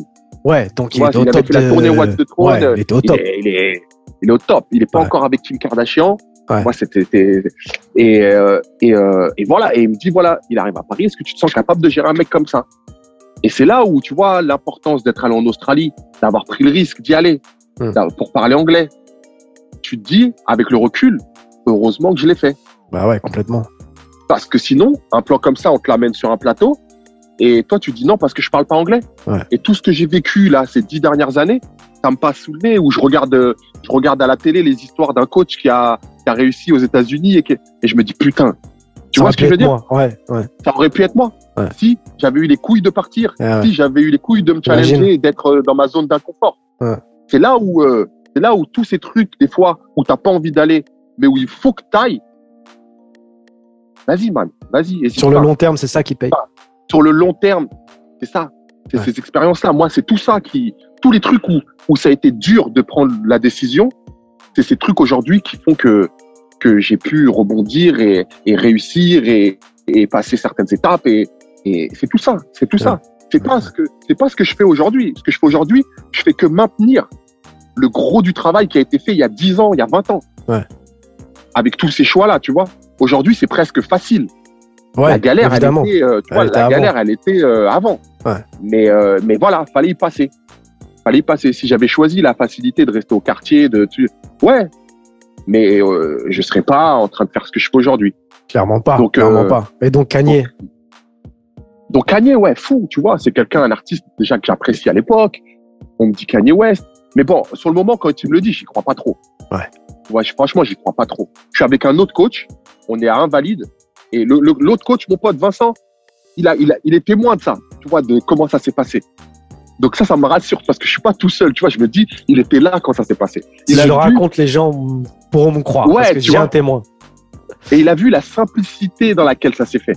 Moi, c'était vraiment. Tu sais, les Américains, tr- très souvent, quand ils, quand ils parlent, c'est, c'est pas pour rien. Enfin, là, moi, de, de, de mon expérience, Ouais. les mecs, quand ils avancent quelque chose, Ouais. c'est pas juste pour faire euh, le beau. C'est, eh, si je te le présente ou si je t'en parle, c'est que il y a quelque chose à faire. Et même mon pote, après, quand euh, Steve Gutman, il nous quitte, tu vois, on se dit, mais ce qu'il raconte, tu vois, c'est un truc de fou, c'est pas possible. Il me dit, mais non, ça peut pas, il va, il dit, t'as là de kiff parce que ça m'étonnerait qu'il y ait quelque chose euh, qui, qui, qui suive, quoi. Ouais. Et donc, Steve Gutman, sur la conversation, il me dit Tu te sens capable? Et là, je lui dis oui. Il prend son téléphone et hop, hop, hop, hop, il me dit Ok, c'est bon, j'ai envoyé tes coordonnées. Normalement, ils vont t'appeler. Et... Donc, je me dis Ouais, vas-y, il peut me faire kiffer. Et même s'il les a vraiment envoyés, l'autre, il va les recevoir de l'autre côté, qui que ce soit. Il va regarder, il va dire Oui, merci. Ouais. Mais bon, ouais. voilà ce qu'il faut. Bien sûr, bien sûr, bien sûr. Il y a plein d'étapes avant, bien sûr. Ouais, ouais. Ouais. Ouais, merci, ouais. Et pour le faire kiffer, il va lui dire Ouais, je l'appellerai. Ouais. Sauf que, sauf que, ouais, une semaine plus tard, je vois un numéro américain sur mon téléphone. J'avais ma puce française. Je vois un numéro américain. J'ai pas donné mon numéro à 15 000 Américains. Je connais pas d'Américains à l'époque. Donc, je me dis, mais qu'est-ce que c'est?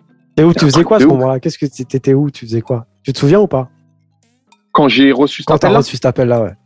j'étais à l'inauguration de la, de la statue de cire de Omar Sy au musée Grévin, dans le musée Grévin. D'accord, ok.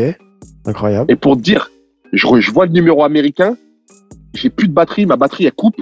Je demande le téléphone à quelqu'un d'autre pour mettre ma puce dedans. Je dis truc de ouf, je crois que j'ai un appel de, tu vois. Je sors du musée Grévin pour écouter le message parce que mon téléphone il s'est coupé et, euh, et j'entends euh, allô c'est Easy. Easy c'était l'ancien manager de Kanye qui me dit euh, ouais on arrive à Paris telle date. Est-ce que vous êtes dispo? On nous a parlé de vous. Euh, Kanye il a besoin d'un coach. Bah. Non il me dit pas Kanye. Il me dit mon client. Mais bon, j'ai pas donné mon numéro à 15 000 personnes. Je sais très bien qui c'est, tu vois ce que je veux dire. Donc là, tu Donc, réalises, dans ma tu dis, et donc là, tu dis clairement tête, que c'est Kanye. Là, je me dis, bah ouais, là, ça y est. Et, Ouais. et, et j'ai un message. Et je me dis, putain, faut que je. Tu sais, j'ai- je suis rentré d'Australie en 2007. Ensuite, Ouais. j'ai travaillé en français. J'ai reparlé anglais, mais tu vois, tu le perds vite fait. Et là, on est en 2012. Ça fait, ça fait cinq ans.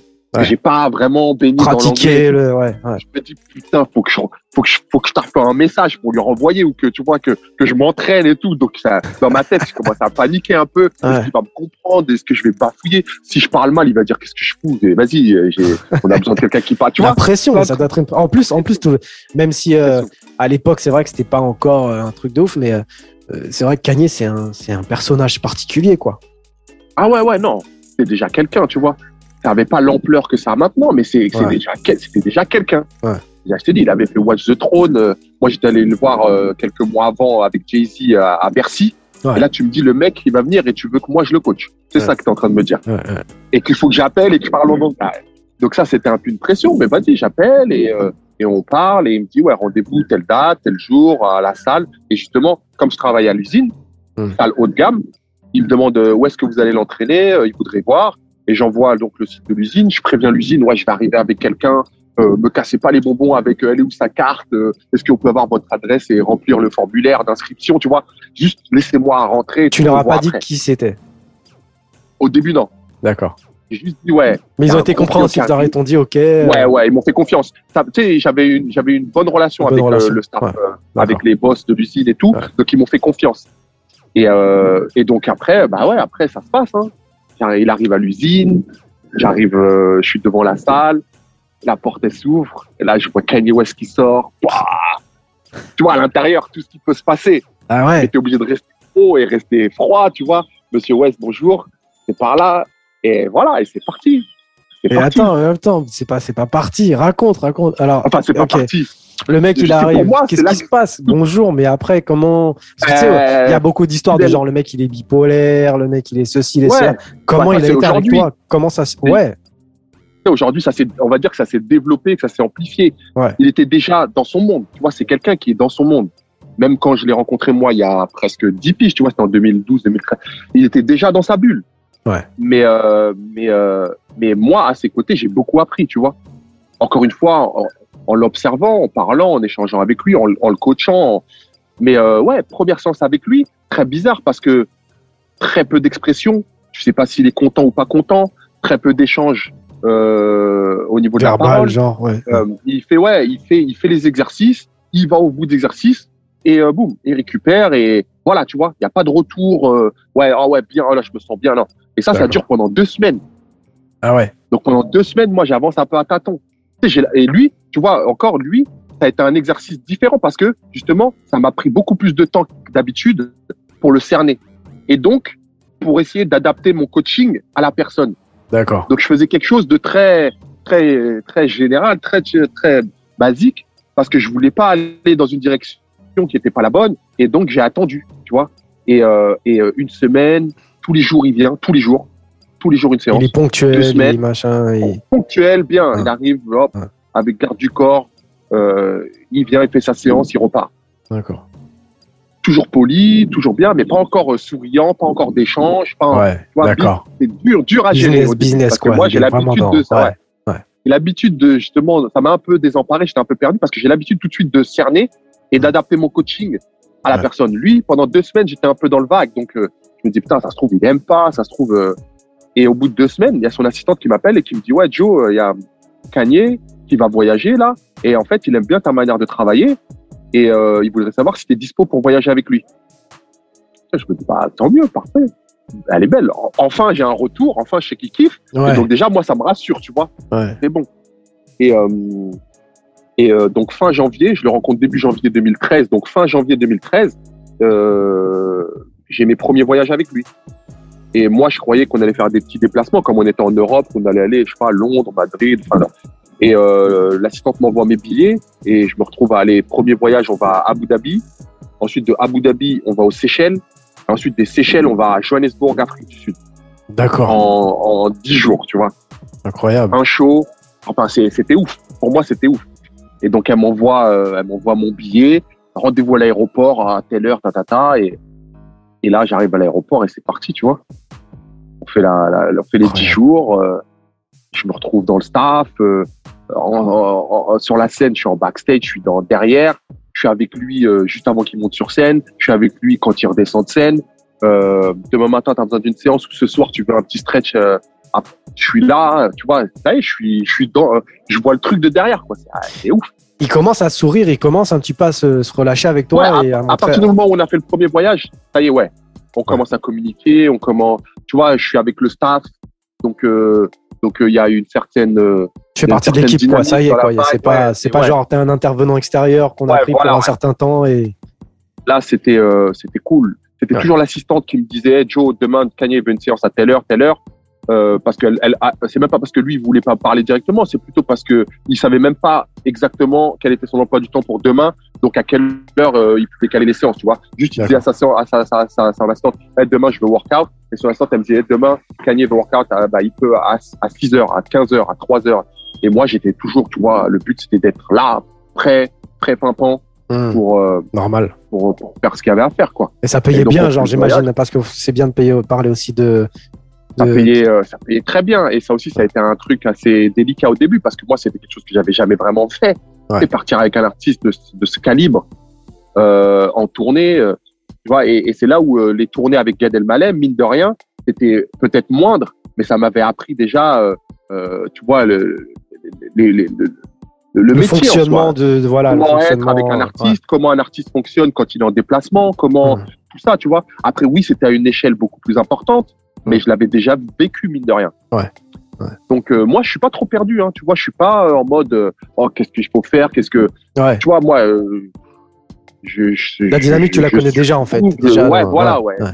Et tout se passe bien sur les 10 jours, et, et voilà. Et pour parler de tout ce qui était prix, salaire, etc. Ouais, moi, quand la- la- l'agent, son manager, il m'appelle, je sais pas encore trop quoi dire. Hmm. Parce que j'ai pas envie de dire un prix trop bas pour qu'il dise ah ouais, c'est ça. Ou un prix trop haut pour dire ah lui, il s'enflamme. Ouais, Donc, euh, ouais, c'est ça, c'est euh, délicat. Premier coup de téléphone. Ouais, premier coup de téléphone avec le manager, je lui dis écoute-moi, euh, je vois avec mon avec mon comptable et je te rappelle. Sauf que frère, je suis auto-entrepreneur, j'ai pas de comptable, j'ai jamais eu un comptable de ma vie. Bien sûr. donc là, quand je raccroche, en fait, mon comptable, euh, bah, faut que je trouve un moyen. Et en fait, je rappelle Steve Gutman.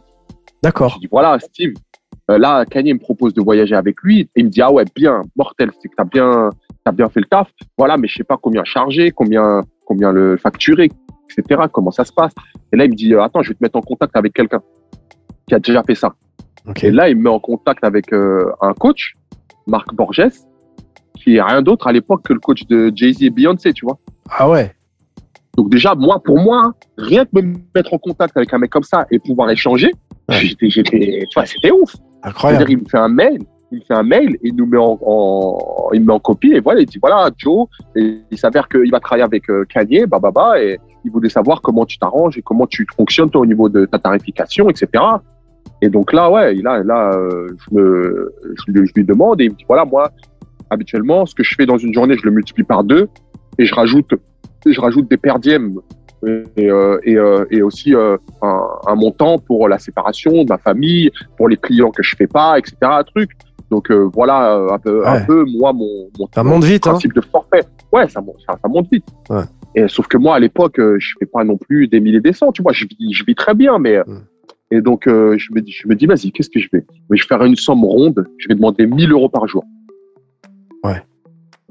Tu vois, pour moi déjà c'était ouf. Je me dis, ouais, si ça accepte ça, ça veut dire là on part 10 jours, je prends Ah, 10 j'ai 000. 10 000 et tout. C'était ouf, tu vois. Ouais, ouais. Pour, pour faire quoi? Pour partir en même gratuit, j'y serais allé dans un Bien truc comme sûr, ça. bien Et là, sûr, tu bien me sûr. dis, là, tu me dis que je vais prendre. euh, Un vrai là, je rappelle, la, je rappelle le, le manager et je te dis voilà, là, moi, euh, bah, moi pour, euh, pour la journée, au forfait, que je le coach ou que je le coach pas, c'est temps. Et là, il me dit euh, vas-y, je vais voir avec Kanye, je te rappelle. Et là, ça a mis peut-être deux, trois jours pour qu'il me rappelle. Ah Et je me disais, merde, putain, peut-être que je me suis enflammé, je devrais les rappeler. Qu'est-ce que je fais? Qu'est-ce que. Et je t'ai dit, je, j'étais prêt à le rappeler. Il dirait, non, en fait, je pars gratuit pour tous les gars, tu vois. Carrément. je me dis, putain, ça je me suis grillé, tu vois. Ouais, ouais. J'ai- J'avais aucune idée. Et, euh, et, euh, et trois jours après, il me rappelle et il me dit, euh, OK, vas-y, Kanye il a validé le prix et c'est parti, quoi. Mortel. Et donc, à partir de ce moment-là, bah, c'est mon prix. Ouais. Qu'on parte en tournée euh, ou pas, qu'on voyage, qu'on truc, dès que tu me veux, bah, C'est c'est 1000 ça, par donc jour. Ça, ça, ouais, ça, ça a été assez, assez fou. Ça a été assez fou. Et, et comment Donc, ça euh, Et donc après Kanye, donc tu, tu fais ta tournée avec Kanye. Euh, donc tu rentres, j'imagine, après. Ouais. Après là, c'était même pas une tournée, là, c'était trois shows. Sur Ah, c'était les trois 10 shows. jours. Trois soirs. Ah, d'accord. même pas encore une tournée. La tournée, je l'ai faite, mais, mais, euh, mais un an plus tard, tu vois. Même plus d'un an plus tard. Euh, non, je l'ai faite euh, fin d'année. Parce que, parce que là, lui, il était venu à Paris enregistrer son album. Donc, de janvier à, janvier à mai, il est à Paris, il enregistre son album. Hmm. Sauf quelques shows comme ça qu'on fait à droite à gauche où on, on bouge. Mais sinon, il est à Paris, album, euh, il fait studio, séance de sport. Studio, séance de sport. Ce qui fait qu'à la fin de, de ces 4-5 mois, il est, il, est en, il est en forme, il est fit. Il, il m'envoie un mail quand il doit partir, tu vois. Il me dit Joe, j'ai jamais été aussi fit de ma life, merci, bah bah bah. J'espère qu'on va retravailler ensemble. Euh, entre temps, Kim, elle est venue le voir une fois à Paris, c'était les débuts, tu vois. Ah, Donc euh, moi, je l'ai vu, c'était les premières fois où je la voyais parce qu'il l'a ramené à une séance. d'accord. Donc euh, je fais une séance avec Kim et lui, mais ils sont pas encore mariés. C'est ça fleur, tu sais, ça flirte. Elle vient à Paris pour le voir, pour l'écouter, enregistrer son album, etc. Ouais. Et T'as participé, toi, à, à des enregistrements comme ça? T'es déjà allé en studio avec lui? Ouais, ouais, ouais, j'ai déjà vu. Ouais, ouais, ouais. J'ai déjà vu, j'ai fait les écoutes, tu vois, des morceaux. Quel privilège, des- c'est incroyable. Ah non, c'était fou. Ouais, ouais, ouais, Ouais. c'était fou. Et de toute façon, ces morceaux, tu vois, il les enregistrait, il les mettait sur son téléphone. Et quand il venait en séance, comme on était dans une salle euh, un peu privatisée, Ouais. il mettait la, la- le son et j'entendais qu'il venait d'enregistrer euh, une heure avant au studio, tu vois. Parce que lui, il voulait réécouter la vibe et tout. Ça veut dire que on était là et, et lui, il kiffait sur ses morceaux et moi, j'écoutais les morceaux et Et tu et- kiffais sur ouais, morceaux. c'était ouf. Ah ouais, c'était ouf. Incroyable. C'était ouf. Ouais. Donc l'expérience, ouais, non, c'était assez dingue. Et euh, donc là, ouais, c'était 10 jours. Donc lui, on fait ces 10 jours-là, je voyage avec lui, il voit que je suis capable de le faire, il apprécie mon travail. On fait les 5 mois. Mois de mai, il doit rentrer à LA parce que euh, Kim, qui était sa copine, entre-temps est tombée enceinte et donc va, va avoir le premier bébé. Mhm. En, elle a accouché en juin 2013. Et donc, euh, lui, il rentre pour l'accouchement en me disant merci Joe, j'espère qu'on se reverra. Et pour moi, je pense que l'histoire, elle est finie, tu vois. Mais Mhm. déjà, c'était fou ce que j'ai vécu pendant 4 mois, 5 mois. J'ai voyagé avec lui, je l'ai rencontré, je l'ai connu et c'était ouf. Et euh, sauf qu'après, euh, bah, Kim, elle est enceinte, elle accouche et elle a du poids à perdre. Et sur son premier bébé, elle a pris beaucoup de poids. Et là-bas, dans les médias à LA, il allume euh, de fou, tu vois. Ah là là. Et là, donc, euh, j'ai un coup de téléphone qui me dit Joe, est-ce que tu es dispo juillet, août, septembre pour venir à LA et l'aider à faire, à, à faire perdre Kim euh, le poids d'après grossesse, quoi. D'accord. Et donc là, bah, pff, truc de ouf. Je me retrouve à partir là-bas, et juillet, août, septembre, et on fait le travail. Et à la fin des trois mois, elle, elle retrouve une forme acceptable. Et donc là, mon nom, il commence à tourner dans les sphères, mais là-bas, tu vois. Et Kim, elle est comment alors Euh, Parce qu'on entend beaucoup de choses, genre elle est, elle est, c'est- elle est gentille, elle est machin, elle est. Ouais, non. Toute hein, la famille en général, les Kardashians, c'est c'est des bonnes personnes, tu vois. Ouais. Il y a, y, a, il y a toujours ce que tu vois dans les médias ou ce que eux euh, font paraître à travers leurs shows, etc. Mais après, il y a Parce que que tu entends tu- backstage, c'est vrai que quand- les gens qui les fréquentent, enfin les, les gens que moi je connais et qui, qui ont pu les fréquenter, c'était- souvent la, la même euh, euh, réflexion en se disant euh, c'est pas ce qu'on voit à la télé, ils sont très gentils, ouais. ils sont. euh, c'est comme tout. C'est comme tout. Il y positif, a une fait. image à maintenir. Ouais, ouais, il y a une image à maintenir. Eux, c'est leur business. Le show, il faut en faire un peu plus que bien sûr. que la vie de tous les jours. Donc, mais c'est pas leur, c'est pas, c'est pas leur, c'est pas leur personnalité, c'est pas les, les, les C'est pas leur les- réalité, gens, c'est- Ouais. ouais. voilà. ouais. Ouais. Non, les, les, les, les- les vraies personnes, elles sont, sont adorables. C'est-. C'est, c'est un plaisir de travailler avec eux. Et donc tu restes euh, trois mois là-bas. Trois mois là-bas. Ouais. Ton nom il commence à tourner à LA. mois- Ouais. Pour ces trois mois là-bas, comme on est juillet, août, septembre, on est sur les grandes vacances. Je fais venir ma femme et les enfants pour qu'elles voient. Et, euh, et aussi euh, parce que trois mois, tu sais, c'est long quand même, tu vois. Bien sûr. Donc, euh, elle vient. les enfants, donc ça veut dire que là tu as eu un deuxième enfant le entre deuxième, temps. ouais, j'ai eu mon fils entre temps, ouais. D'accord. Et, euh, et, et en un mois euh, là-bas, ça lui donne aussi un aperçu de ce que c'est la vie là-bas. Tu vois, c'est pas deux semaines en vacances, c'est pas, c'est un mois. Ouais. On a pris une maison et moi je vais travailler le matin, euh, faire mes séances. T'as ta Je routine. reviens, on euh, s'organise ouais. après pour faire les vacances. Tu vois, j'essaye de mixer les deux, quoi. Ouais. Et, euh, et comme ça, elle a vu la vie là-bas. Après, elle, elle rentre fin, fin août et moi je reste encore septembre. Et, euh, et après, je rentre à Paris. Et là, je me dis encore une fois, expérience de fou. Euh, j'ai- je suis allé à la- là-bas, j'ai travaillé avec euh, des personnes de dingue, j'ai rencontré des personnes de dingue, j'ai vu ce que c'était que la vie là-bas. L'expérience, elle a été folle. Donc je me dis, voilà, ça se termine là. On est au mois de septembre. L'album de Kanye, il est sorti entre temps. Ouais. Et donc, euh, fin d'année, il annonce une tournée. Et là, j'ai un coup de téléphone qui me dit, voilà, Joe, on part euh, octobre, novembre, décembre, on part en tournée à travers tous les États-Unis, Canada. Est-ce que tu es dispo? Et là, là, je pars sur une vraie tournée. Une vraie tournée là, Ah, ouais. On a fait 40, euh, on a fait 40, euh, 43 dates, 45 dates en, en, ouais, en deux mois et demi. Euh, on a fait quatre fois le Madison Square Garden, on a fait le Barclays Center, le Staple. Tu vois, là, je me retrouve dans des sphères vraiment où, même moi, là, je me dis, ah ouais, putain, c'est ouf quand même. À chaque fois, tu Là, montes d'un cran et tu te dis, Waouh, ok, d'accord. Et ouais, là, tu vois, je voyage tous les jours, tu changes d'hôtel, tu changes de. t'es- tu vois, t'es dedans, quoi. Ouais, Et tu ouais. vois, tu vois ce que eux vivent euh, quand ils font une tournée. Tu vois ce que c'est qu'une tournée euh, à ce niveau-là, quoi. Et comment tu gères le truc, toi, euh, physiquement et euh, mentalement? Parce que c'est vrai qu'une tournée, c'est quand même éreintant pour euh, tous les membres du ah staff. ouais, ouais, ouais, non, c'est grave, c'est quelque chose. hein. Et, et toi, ton taf, en plus, c'est d'être en forme et de mettre les gens en forme. Donc, ça veut dire que tu dois Ouais. être encore plus en forme que les autres. Donc moi, je suis, ouais, voilà, moi, je suis en forme. moi, je suis en forme H24. Bah, Ouais, c'est ça. moi, je fume pas, je bois pas. Euh, je suis, euh, j'ai été, et en plus, en, là, je travaillais, tu vois. Donc, euh, tu sais, dans les tournées comme ça, c'est dans des sphères où, si tu le veux, tout est accessible.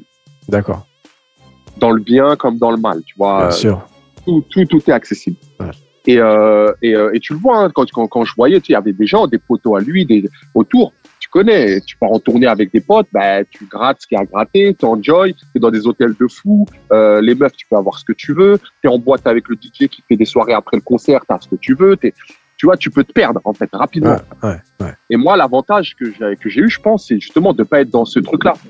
Ou peut-être que si j'avais ren- rencontré Kanye West dix ans avant, et donc que j'avais peut-être pas encore mes enfants, que j'étais pas encore posé, que j'étais pas encore mature, Hmm. je me serais peut-être grillé, tu vois. Ouais. Parce que c'est ça va vite. Franchement, ça va vite. Chaque soir, tu as ton pass triple A, accès partout. Euh, tu connais euh, tout le monde, la sécu, tu peux aller, tu vois. Et, et ça, il y a des gens qui sont friands de ce genre de truc. Bien sûr, bien sûr. Et donc, tu peux, tu peux vraiment faire un peu ce que tu veux. Et, Et, comment tu as euh, réussi justement à garder cette, euh, les pieds sur terre un petit peu et, euh, et à pas chavirer en fait? Tu pensais à tes enfants Tu comment tu Bah ouais, moi c'était, Ouais. moi, là je travaillais, tu vois. Il y a aucun moment où j'étais en mode, oh, c'est là, c'est, C'est genre, genre, je m'enjaille. Là je travaillais.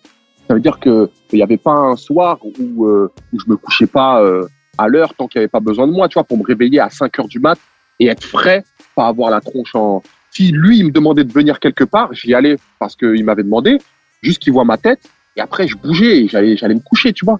Ouais. Je, je faisais pas des soirées, je faisais pas. Moi, je t'ai dit, je bois pas, je fume pas, euh, j'ai pas touché aux meufs. Donc, soit ils devaient croire que j'étais gay ou, euh, tu vois. Ouais. C'était- vraiment. euh, tu sais, ils devaient, ils devaient se dire, Joe, euh, il, est, il est bizarre. Pourquoi il kiffe pas euh, avec nous, là, tu vois? Ouais. Et, euh, Mais voilà, et je pense que c'est aussi ce qui, euh, eux, ce qui, ce qui, eux, ce que eux ont apprécié après, tu vois? Ouais, d'accord. C'est ton professionnalisme en fait, finalement. Ouais. C'est c'est c'est juste ça. Et ouais, et, et- et là-bas, eux, ils respectent le travail. Donc, Ouais. à partir du moment où ils ont vu que j'étais euh, carré et que je faisais le taf et que je délivrais euh, le taf euh, comme il fallait, ça a accroché. Et après, c'est ça qui a fait que j'ai pu durer et que, tu vois, encore jusqu'aujourd'hui, je suis, je suis, je suis, je suis dans leur entourage, quoi. Ouais, dans leur entourage, effectivement. Ouais. Euh, et justement, ton entourage à toi, il ressemble à quoi depuis, euh, depuis ces années-là? Où tu as commencé justement euh, d'Omar jusqu'à Cagné Qui t'entoure Qui te peut-être te conseille euh, euh, Qui t'aide à garder les pieds sur terre? Est-ce que tu as tes amis du quartier qui sont encore ouais. là, la famille? Voilà, moi, c'est toujours ça. Hein. C'est toujours les mêmes. Hein. Toujours les mêmes? Moi, j'ai pas. Ouais. hein.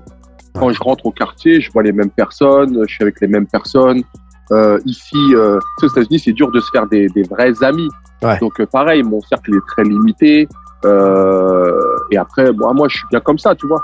Moi, euh, là, être solitaire, c'est, ça me fait, ça me fait pas peur. Ça m'a pas fait peur euh, dans le passé. Et aujourd'hui, justement, des fois, ça me fait même du bien. J'en ai besoin, tu vois. D'accord. Donc, euh, pas être entouré et pas avoir 15 millions de personnes autour de moi, c'est pas un problème. hein.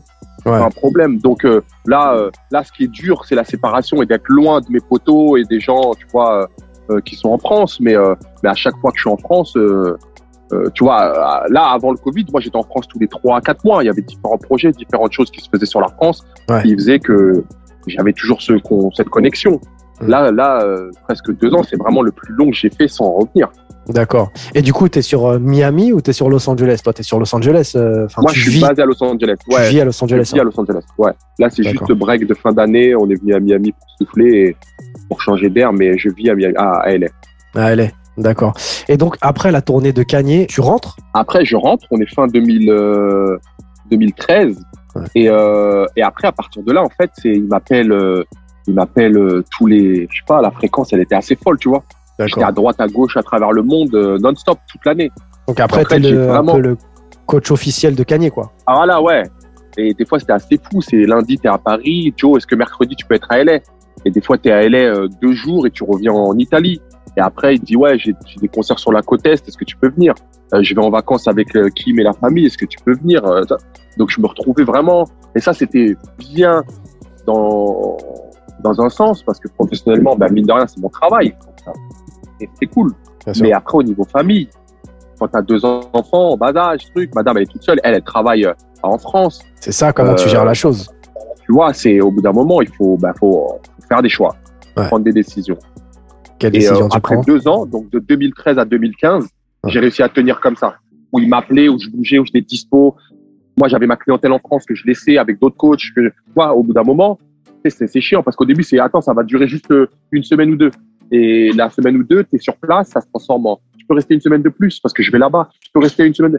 Et même pour ma femme, tu vois, à chaque fois, je dois appeler, il veut que je reste une semaine de plus, même si c'est mon travail. Au bout d'un moment, à gérer, c'est dur, tu vois. Ouais.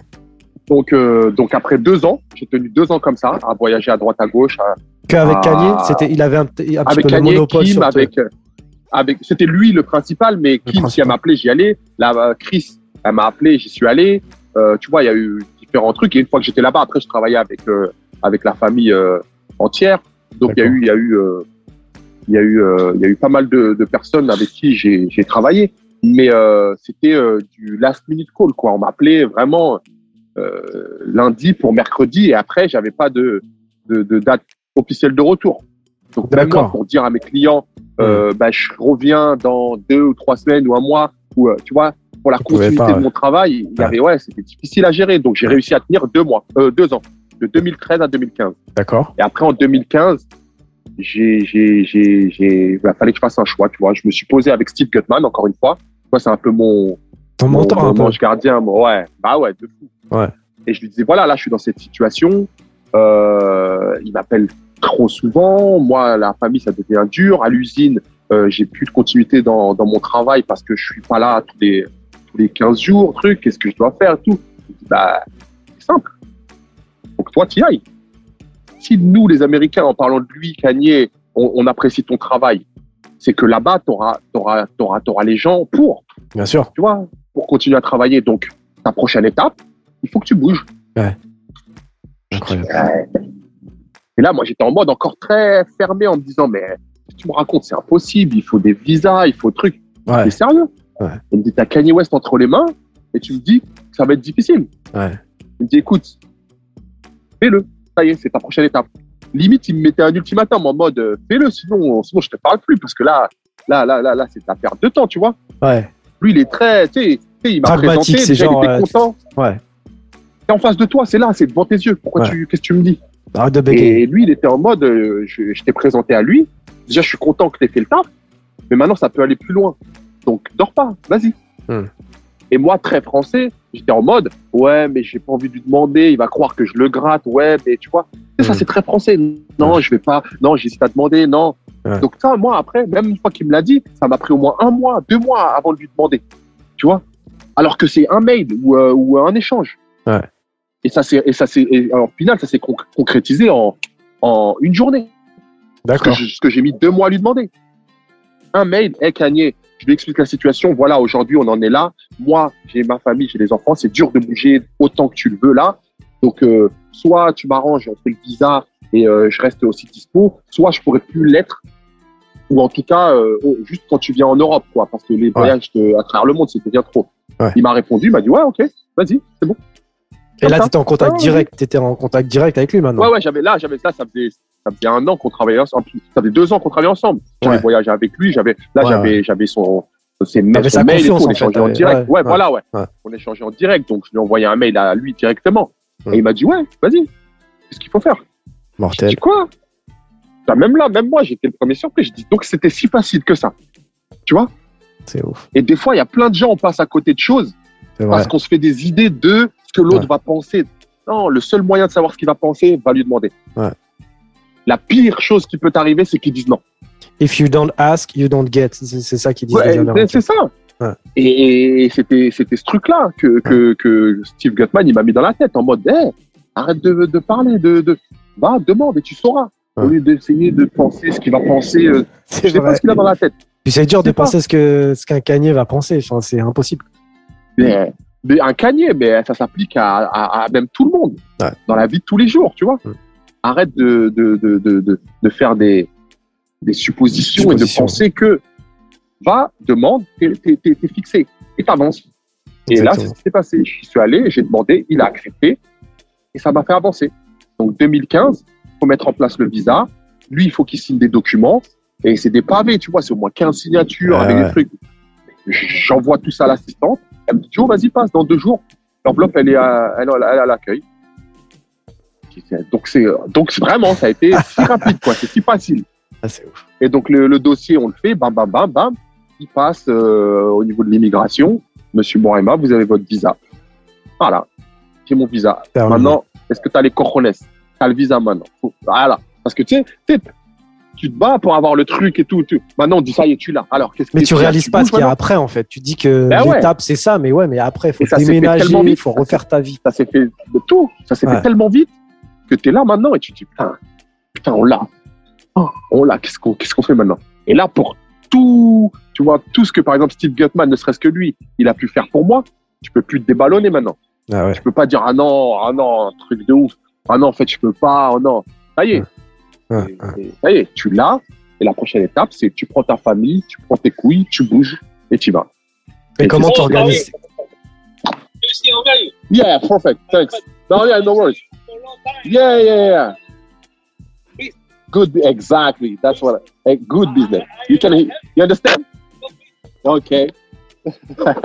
Parce qu'il faut dire que, que tu es dans la rue et que les gens t'interpellent. euh, Ouais, je suis devant, ouais, je sais même pas, je suis devant la marina euh, à, à Miami. Et, Ouais. et depuis tout à l'heure, ils me voient poser, ils font leurs allers-retours, ils doivent se dire qu'est-ce qui, qu'est-ce qu'il Qu'est-ce a? qu'il raconte, lui?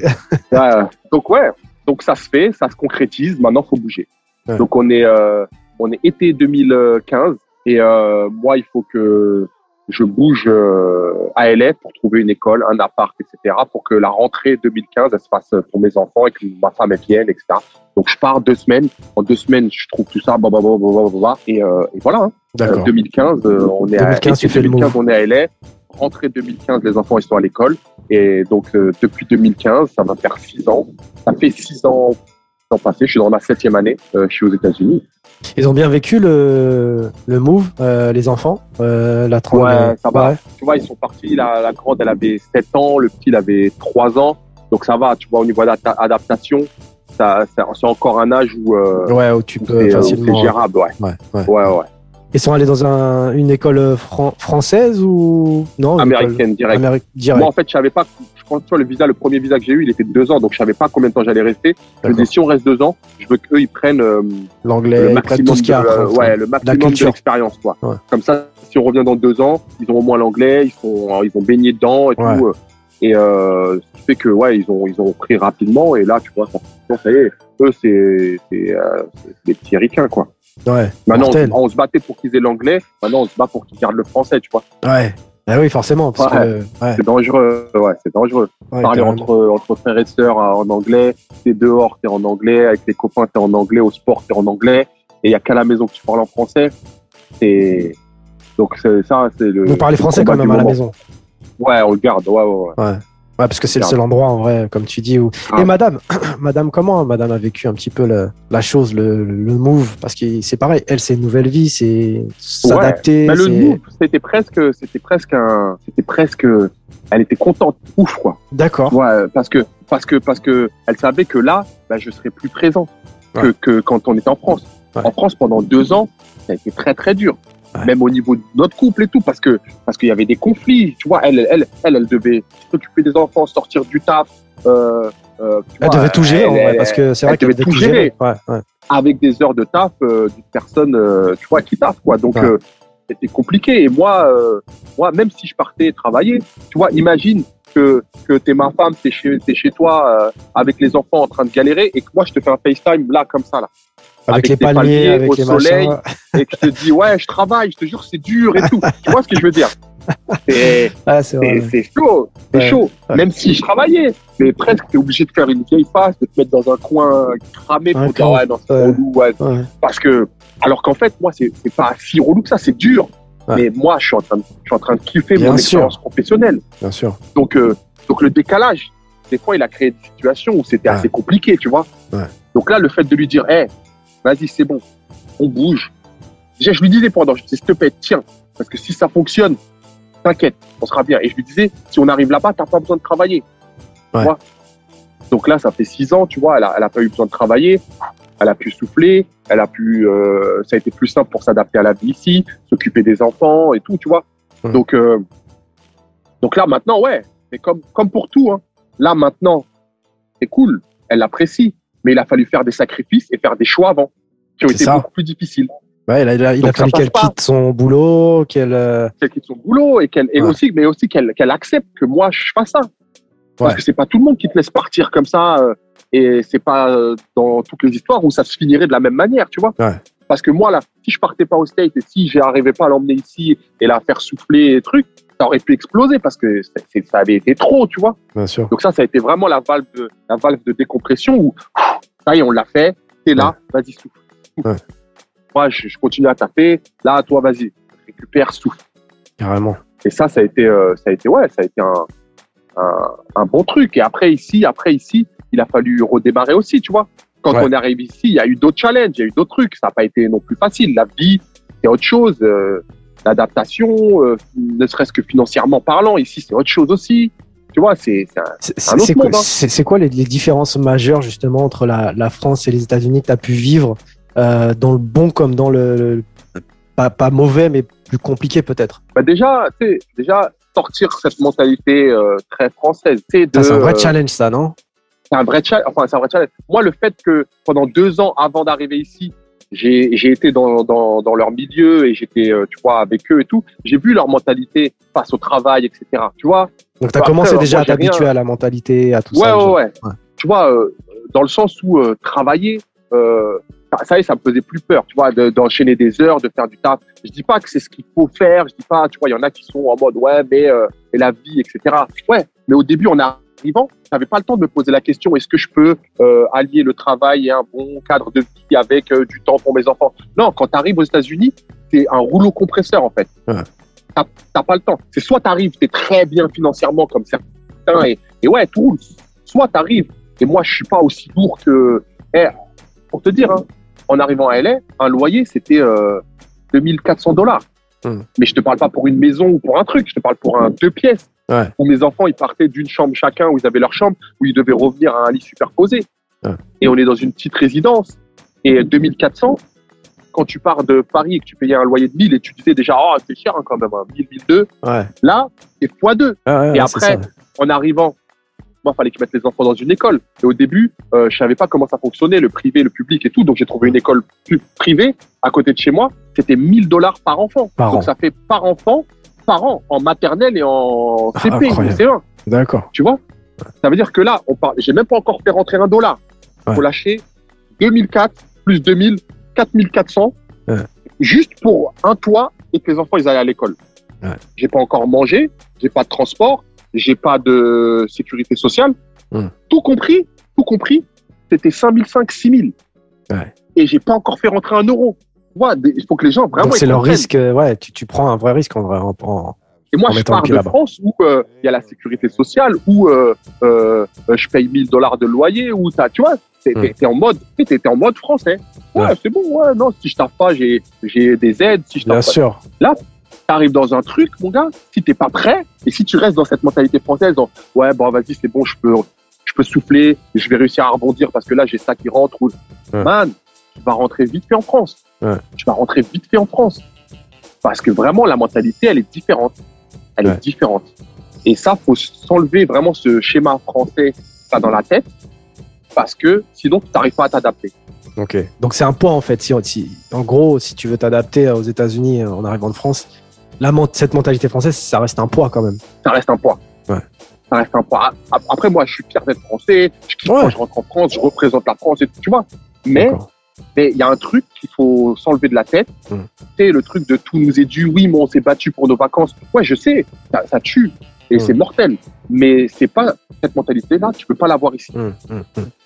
Même s'ils sont en train d'y arriver et tout. Pour certains, tu vois, par exemple, c'est une mauvaise chose. Ouais. Parce que ça tire le pays vers le bas pour eux. Ouais. Ouais, c'est pas ce que je pense. Hein. Je, te, je te- dis ce Bien que sûr, je que- sûr, bien sûr, bien sûr. Mais, euh, mais ouais, non, c'est. euh, tu vois, c'est ma femme qui se plaint. tu passes à la télé, là. Sur TF1 en direct. Euh, TF1 direct là. Euh, non ouais ouais, le truc de très français, franchement c'est dur, c'est dur. Ouais. Et j'en ai vu moi hein, des Français qui sont venus et qui sont repartis. hein. Ouais. Et après je te dis ça comme si moi j'avais euh, facilement passé le truc. Mais moi après un an et demi, deux ans, C'était si, encore. si là, euh, si je me disais pas c'est possible, je peux le faire. Euh, je rentrais, tu vois. Je ramenais tout le monde à la maison. Pourquoi? Pour ce truc de sécurité. Ouais. Dont, dont on parlait plus tôt euh, dans la discussion. Si, si je voulais vraiment ma sécurité et tout, c'est pas ici qu'il fallait je reste. Et il fallait sûr. surtout pas que je pousse. Parce que plus je m'enfonçais, et moins j'étais en sécurité. hein. Financièrement parlant, professionnellement parlant. C'était pas, tu vois. Et la, la facilité, c'était de rentrer en France pour avoir ma sécurité et repartir sur mon petit train-train. Ouais. Mais encore une fois, c'était presque trop facile, trop simple. Et, et revenir, je l'aurais pris comme une défaite, tu vois. Enfin, Ouais. revenir pour ces, pour ces raisons-là, Ouais. je l'aurais pris comme une défaite. Et du coup, justement, été- comment tu. euh, Donc, tu t'installes là-bas. Ça continue, du coup, le, le- le travail avec euh, Kanye 2015, 2016. euh, Euh, ben, c'est là où c'est où c'est où c'est traître, tu vois, c'est que les gens ils pensent ouais il est parti mais c'est facile, il avait Kanye, etc., etc. Ouais. Le truc qu'il faut comprendre, c'est que quand j'étais en France et que Kanye me faisait, il me faisait voyager, il me payait un forfait à la journée, que Ouais. je le coach ou que je le coach pas. Ouais. Il me payait mon transport, mon hôtel et il me payait ma bouffe. Tu vois, j'avais Alors que là, il paye que tes heures de. de de Alors que là, parce que je suis à l'heure, ça y est, je suis sur place. Ouais. C'est ce que j'ai demandé. Je lui ai dit, moi, il faut que je vienne. et tout. Bien sûr. Mais je suis sur place. Donc maintenant, euh, s'il me prend qu'une heure dans la semaine, eh, ça me fait pas manger. Hein. Ouais. Tu vois? Ouais. Donc, euh, et, le- et le truc de fou, c'est que bizarrement, quand je suis arrivé à LA et que je me suis installé, eh ben, je sais pas si c'est parce qu'il se disait, ouais, c'est bon, je sais qu'il est là et tout. Eh ben, j'ai moins travaillé avec lui. C'est ce que je me disais en plus. Tu vois, c'est ce que c'est c'est ce qui fait que ce qui fait que moi, par rapport à ce que j'avais planifié, etc. Au niveau financier, ouais, normalement, je devrais avoir ça, je devrais avoir ça. Ouais. Ben, ça s'est pas du tout passé comme ça. Ah ouais? D'accord. Eh ben ouais.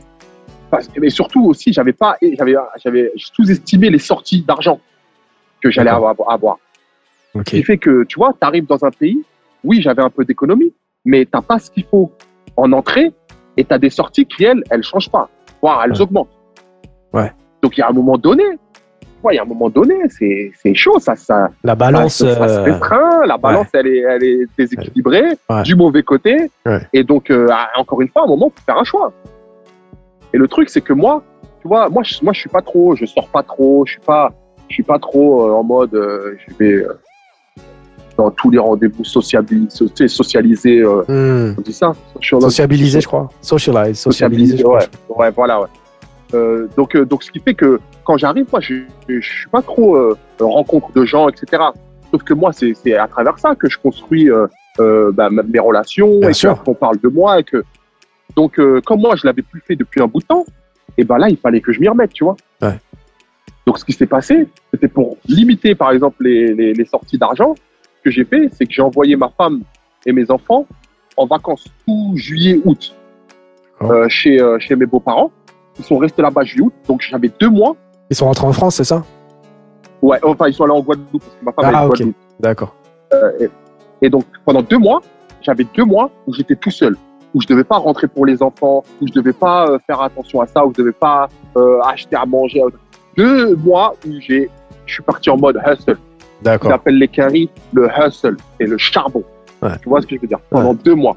Ouais. Et pendant deux mois, ça consistait à quoi? Ça consistait à, à ressortir, aller aux invitations qu'on me proposait, aller à droite, aller rencontrer des gens, faire tourner mon nom, donner mon nom ici, truc, truc, truc, truc, pour reconstruire un, un Le réseautage, réseau, en fait, un vrai, un, quoi. un vrai Ouais. réseau, Ouais. et euh, recommencer à, à, à, à travailler, quoi.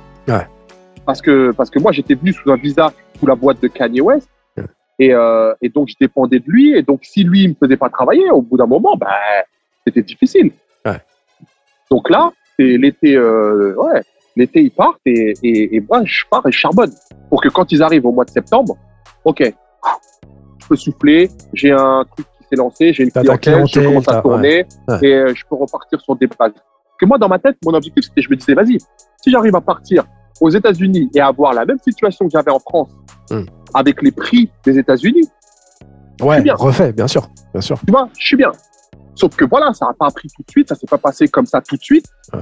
Et euh, je t'ai dit, après un an et demi, deux ans, la question c'était, vas-y, est-ce qu'on rentre ou est-ce que est-ce Est-ce qu'on que pousse ils sont capables de le faire? Parce que Ouais. là, ma femme, elle avait pris 18 mois de congé sans solde. Donc après un an et demi, il y avait plus de retour possible. Si tu reviens, t'avais plus ton taf euh, euh, quoi. dispo, t'avais plus, ouais.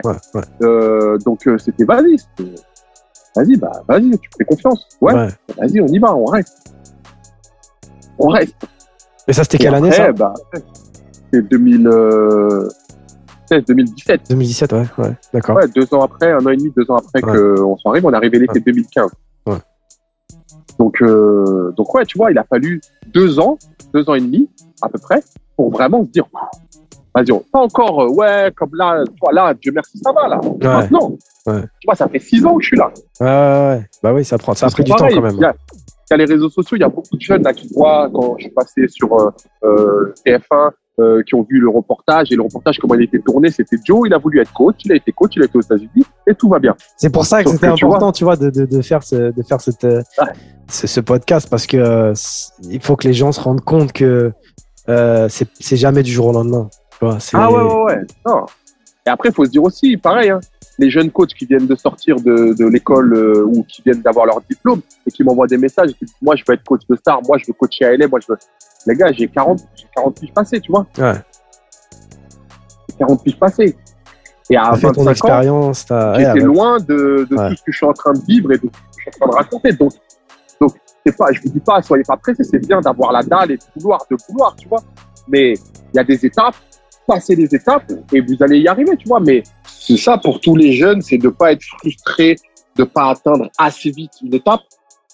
Juste déjà euh, se dire, euh, ben, je veux l'atteindre quoi qu'il en soit, prendre mon temps et le faire bien.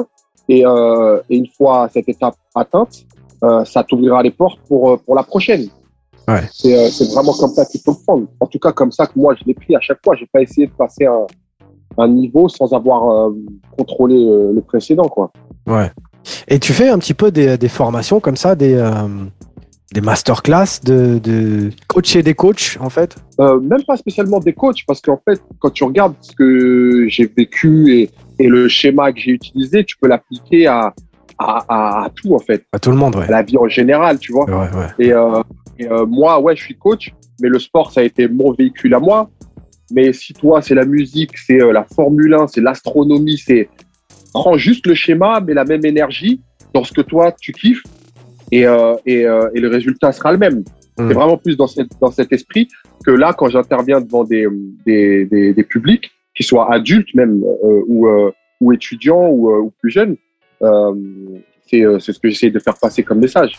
Parce que là, après, après que j'ai eu cette petite notoriété, c'est comme je te dis, hein, j'ai 40 piges, donc j'ai j'ai pas commencé là il y a 5 ans euh, ou il y a 6 ans. C'est juste que Kanye West, et euh, ça m'a, ça m'a, ça m'a, ça, ça a fait mettre mon nom un peu au devant de la scène au niveau des coachs. Et, euh, et après le fait que je bouge ici, qu'il y ait eu euh, un 50 minutes inside, etc., etc., ça, ça, ça, ça a amplifié le truc. Qui est venu te chercher d'ailleurs pour euh, 50 minutes inside? Comment ça s'est euh, comment ça s'est profilé ce truc? En fait, c'est c'est une journaliste, Sarah, qui travaille chez TF1, qui m'a qui m'a qui m'a saoulé pendant pendant un an un an et demi au moins avant que je le fasse. Et je la remercie parce qu'au final, ça, ça, ça, ça, ce qui en est sorti était bien. Mais en fait, j'avais tellement euh, peur des journalistes. Tu vois, j'avais eu des expériences où euh, euh, pas mal de propos avaient été déformés, où ils mettaient en avant ce qu'ils voulaient d'une manière où moi, ça me faisait pas spécialement briller. Enfin, briller. Plutôt, ils ressortaient les, les, les, les, les, choses pas comme moi je les avais dites. Et donc, les propos étaient déformés et euh, ça avait plus la même résonance. Euh, après, c'est toujours pareil, tu vois. Eux, ils veulent du, ils veulent des vues, ils veulent des clics, ils veulent de, de l'audience. Donc, ils mettent en avant les choses qui, euh, qui, qui veulent. Il les En arrange en fait, bien moi. Ouais. Ouais, voilà. Moi, là, ce que je voulais pas, c'était qu'on mette en avant les Kardashians ou les people, le coach de star, le coach de... pour, euh, pour, euh, pour juste euh, que l'émission, elle soit vue. Ouais, vois. ouais. Et moi, j'étais très anti, euh, anti média, etc. Tu vois, j'ai dit ça, j'ai 40 piges, ça fait euh, 15, plus de 15 ans que je fais ce métier-là. Mais avant ça, même quand j'ai commencé à, à travailler avec des people, bah, je faisais pas de médias, je m'en foutais. D'accord. Mais euh, euh, là, quand ils sont venus, quand elle est venue, euh, donc elle est venue, elle m'a, elle m'a, elle m'a d'abord euh, demandé une fois, j'ai refusé. Ensuite, elle m'a, elle m'a expliqué, on s'est eu au téléphone, elle m'a dit voilà ce que je veux faire. Bien sûr, les noms Kardashian, Omar Sy, tout ça, c'est sorti. J'ai dit ouais non, je suis pas trop, euh, je suis pas trop pour. Et, euh, et une fois, elle est venue à, à LA, elle est venue à Coachella pour euh, faire DJ Snake. D'accord. Et euh, elle m'a dit Joe, je suis à, je suis à, enfin, je, je connais DJ Snake aussi. Il était avec Mouloud Achour là, là à, à LA, donc j'ai demandé. Ouais, il y a une meuf là, Sarah, qui vient de faire votre votre documentaire là, votre reportage sur vous. Et comment elle est? Est-ce que euh, je peux lui faire confiance? Est-ce que et euh, et donc euh, elle m'a dit vas-y, je passe sur LA de toute façon pour rentrer sur Paris. Est-ce qu'on peut se voir? Et moi, tu vois, comme mon mon truc, c'est le relationnel, c'est l'humain. Ouais. Euh, je préfère que Ouais. tout se passe par téléphone, plutôt euh, plutôt voir les gens et les ressentir, voir s'ils sont vrais, etc. Donc elle est venue, on a parlé et euh, je lui ai dit ouais moi je veux bien le faire, mais regarde si on le fait, on le fait un peu à ma manière, enfin à ma manière. Il y aura ce que toi tu veux dans le contenu, mais euh, le fil conducteur, etc. On le fait comme je veux. Je veux pas déjà que ce soit axé sur les Kardashians, sur LA, sur LinkedIn, sur parce que ça aurait fait quelque chose de presque inaccessible pour ceux qui l'auraient regardé, tu vois. Genre ça y est, oh, le mec il est arrivé, il est trop loin, on peut plus. Alors je lui dis viens, tu sais quoi, on fait un truc où on part de chez moi à Saint-Cyr et on montre les mecs avec qui j'ai grandi. On va au gymnase, au gymnase où j'ai commencé justement l'école multiforme dont je te parlais tout à l'heure, qui est encore là au quartier. On va dans ce gymnase-là, je te montre la première salle de muscu où euh, j'essayais de rentrer en scred à l'époque où je voulais faire mon, mon, mon, ma, ma- ma, séance et tout. Et voilà. Et après, ouais, on, on, on- dit que tout ça, ça m'a amené vers LA. Et LA, maintenant, voilà, je suis là, je fais ça, etc. Et elle m'a dit OK. Et, euh, et il s'avérait quand le docu, quand le reportage il est sorti, ça me ressemblait. Et c'est ce que je voulais. D'accord. Je voulais pas un truc où quand moi je le regarde, je me dis oh merde, vas-y, Ouais. c'est pas moi ça. Ou Ouais. alors que quelqu'un qui me connaisse le regarde et se dise Joe, Joe il, a, il a changé, tu vois, ou Ouais. c'est pas ça. Ou alors ceux qui me connaissent pas et que je rencontre après le documentaire qui disent bah en fait c'était pas du tout ça. Et là le fait justement d'avoir patienté, d'avoir rencontré la, la journaliste, d'avoir euh, d'avoir entre parenthèses demandé à ce que ce soit fait d'une certaine manière, ça ça ça ça a abouti à quelque chose qui me ressemblait. Et le reportage, il a été, il a été super bien perçu et, et, et ça a été mortel, tu vois. Mortel. donc, Et- après ça, Ouais. après ça, c'est là où j'ai commencé à avoir des demandes justement de personnes qui demandaient est-ce que tu peux intervenir auprès euh, de jeunes dans une euh, association de quartier, auprès de jeunes étudiants. Après même mes profs de fac qui m'ont demandé si je pouvais revenir à la fac en tant qu'intervenant pour intervenir euh, en amphi devant les, les étudiants qui étaient euh, qui faisaient ce que moi j'ai fait. Donc eux, c'était même pas. euh, moi, je vais vous raconter l'histoire de quelqu'un que je connais qui a fait, qui a fait, qui a fait. Hmm. C'est-à-dire là, j'étais là, moi, j'étais exactement sur les mêmes bancs, avec les mêmes profs là, tu vois. Donc c'était pas du euh, du blabla. Ouais. Et ça, c'était intéressant parce que ça leur parlait. Tu vois, Mm. c'était c'était vrai. Et même l'échange, euh, moi, il y avait rien de préparé. C'est-à-dire que je leur ai parlé comme je te parle là maintenant, et ils pouvaient me poser toutes les questions qu'ils voulaient. D'accord. Et moi, j'aurais bien voulu, quand j'étais dans cette phase de, de un peu désorienté, de je sais pas trop où je vais, D'avoir quelqu'un qui avoir vienne te. quelqu'un. Ouais. il a fait ce que j'ai envie de faire et qui me disent ok bah là fais ça non fais plutôt ceci ou fais plutôt cela et là c'est là c'était ce qui s'était passé et ils ont et ils ont kiffé Ouais, ouais. Mais peut-être que ça t'aurait emmené vers d'autres choses. Peut-être que t'aurais pas vécu la vie que t'as vécue finalement. Donc c'est vrai que après c'est ça peut vite aussi euh, te mettre euh, off course. Euh, si si, si quelqu'un te propose de, de prendre une direction plutôt qu'une autre euh, que tu aurais pris plus naturellement. Euh, Il y a aussi euh, y a aussi un livre, euh, je crois que tu as que tu as sorti. euh, non pas encore il est toujours en suspens puisqu'il devait se faire là depuis euh, depuis euh, le Covid là parce Ah, que regarde voilà. le, reportage sur TF1 il s'est fait en 2018 fin 2018 et en fait à la fin du documentaire j'avais dit à la journaliste bah dis que je travaille sur un livre D'accord, j'avais je l'avais en tête mais j'avais pas vraiment commencé à travailler dessus d'accord. je, je me disais, ça serait bien à un moment donné de, ouais, de, de faire profiter de tous mes, toutes mes différentes galères, etc., euh, aux gens pour qu'ils. Parce que après le reportage de TF1, j'ai eu des milliers, des milliers de messages.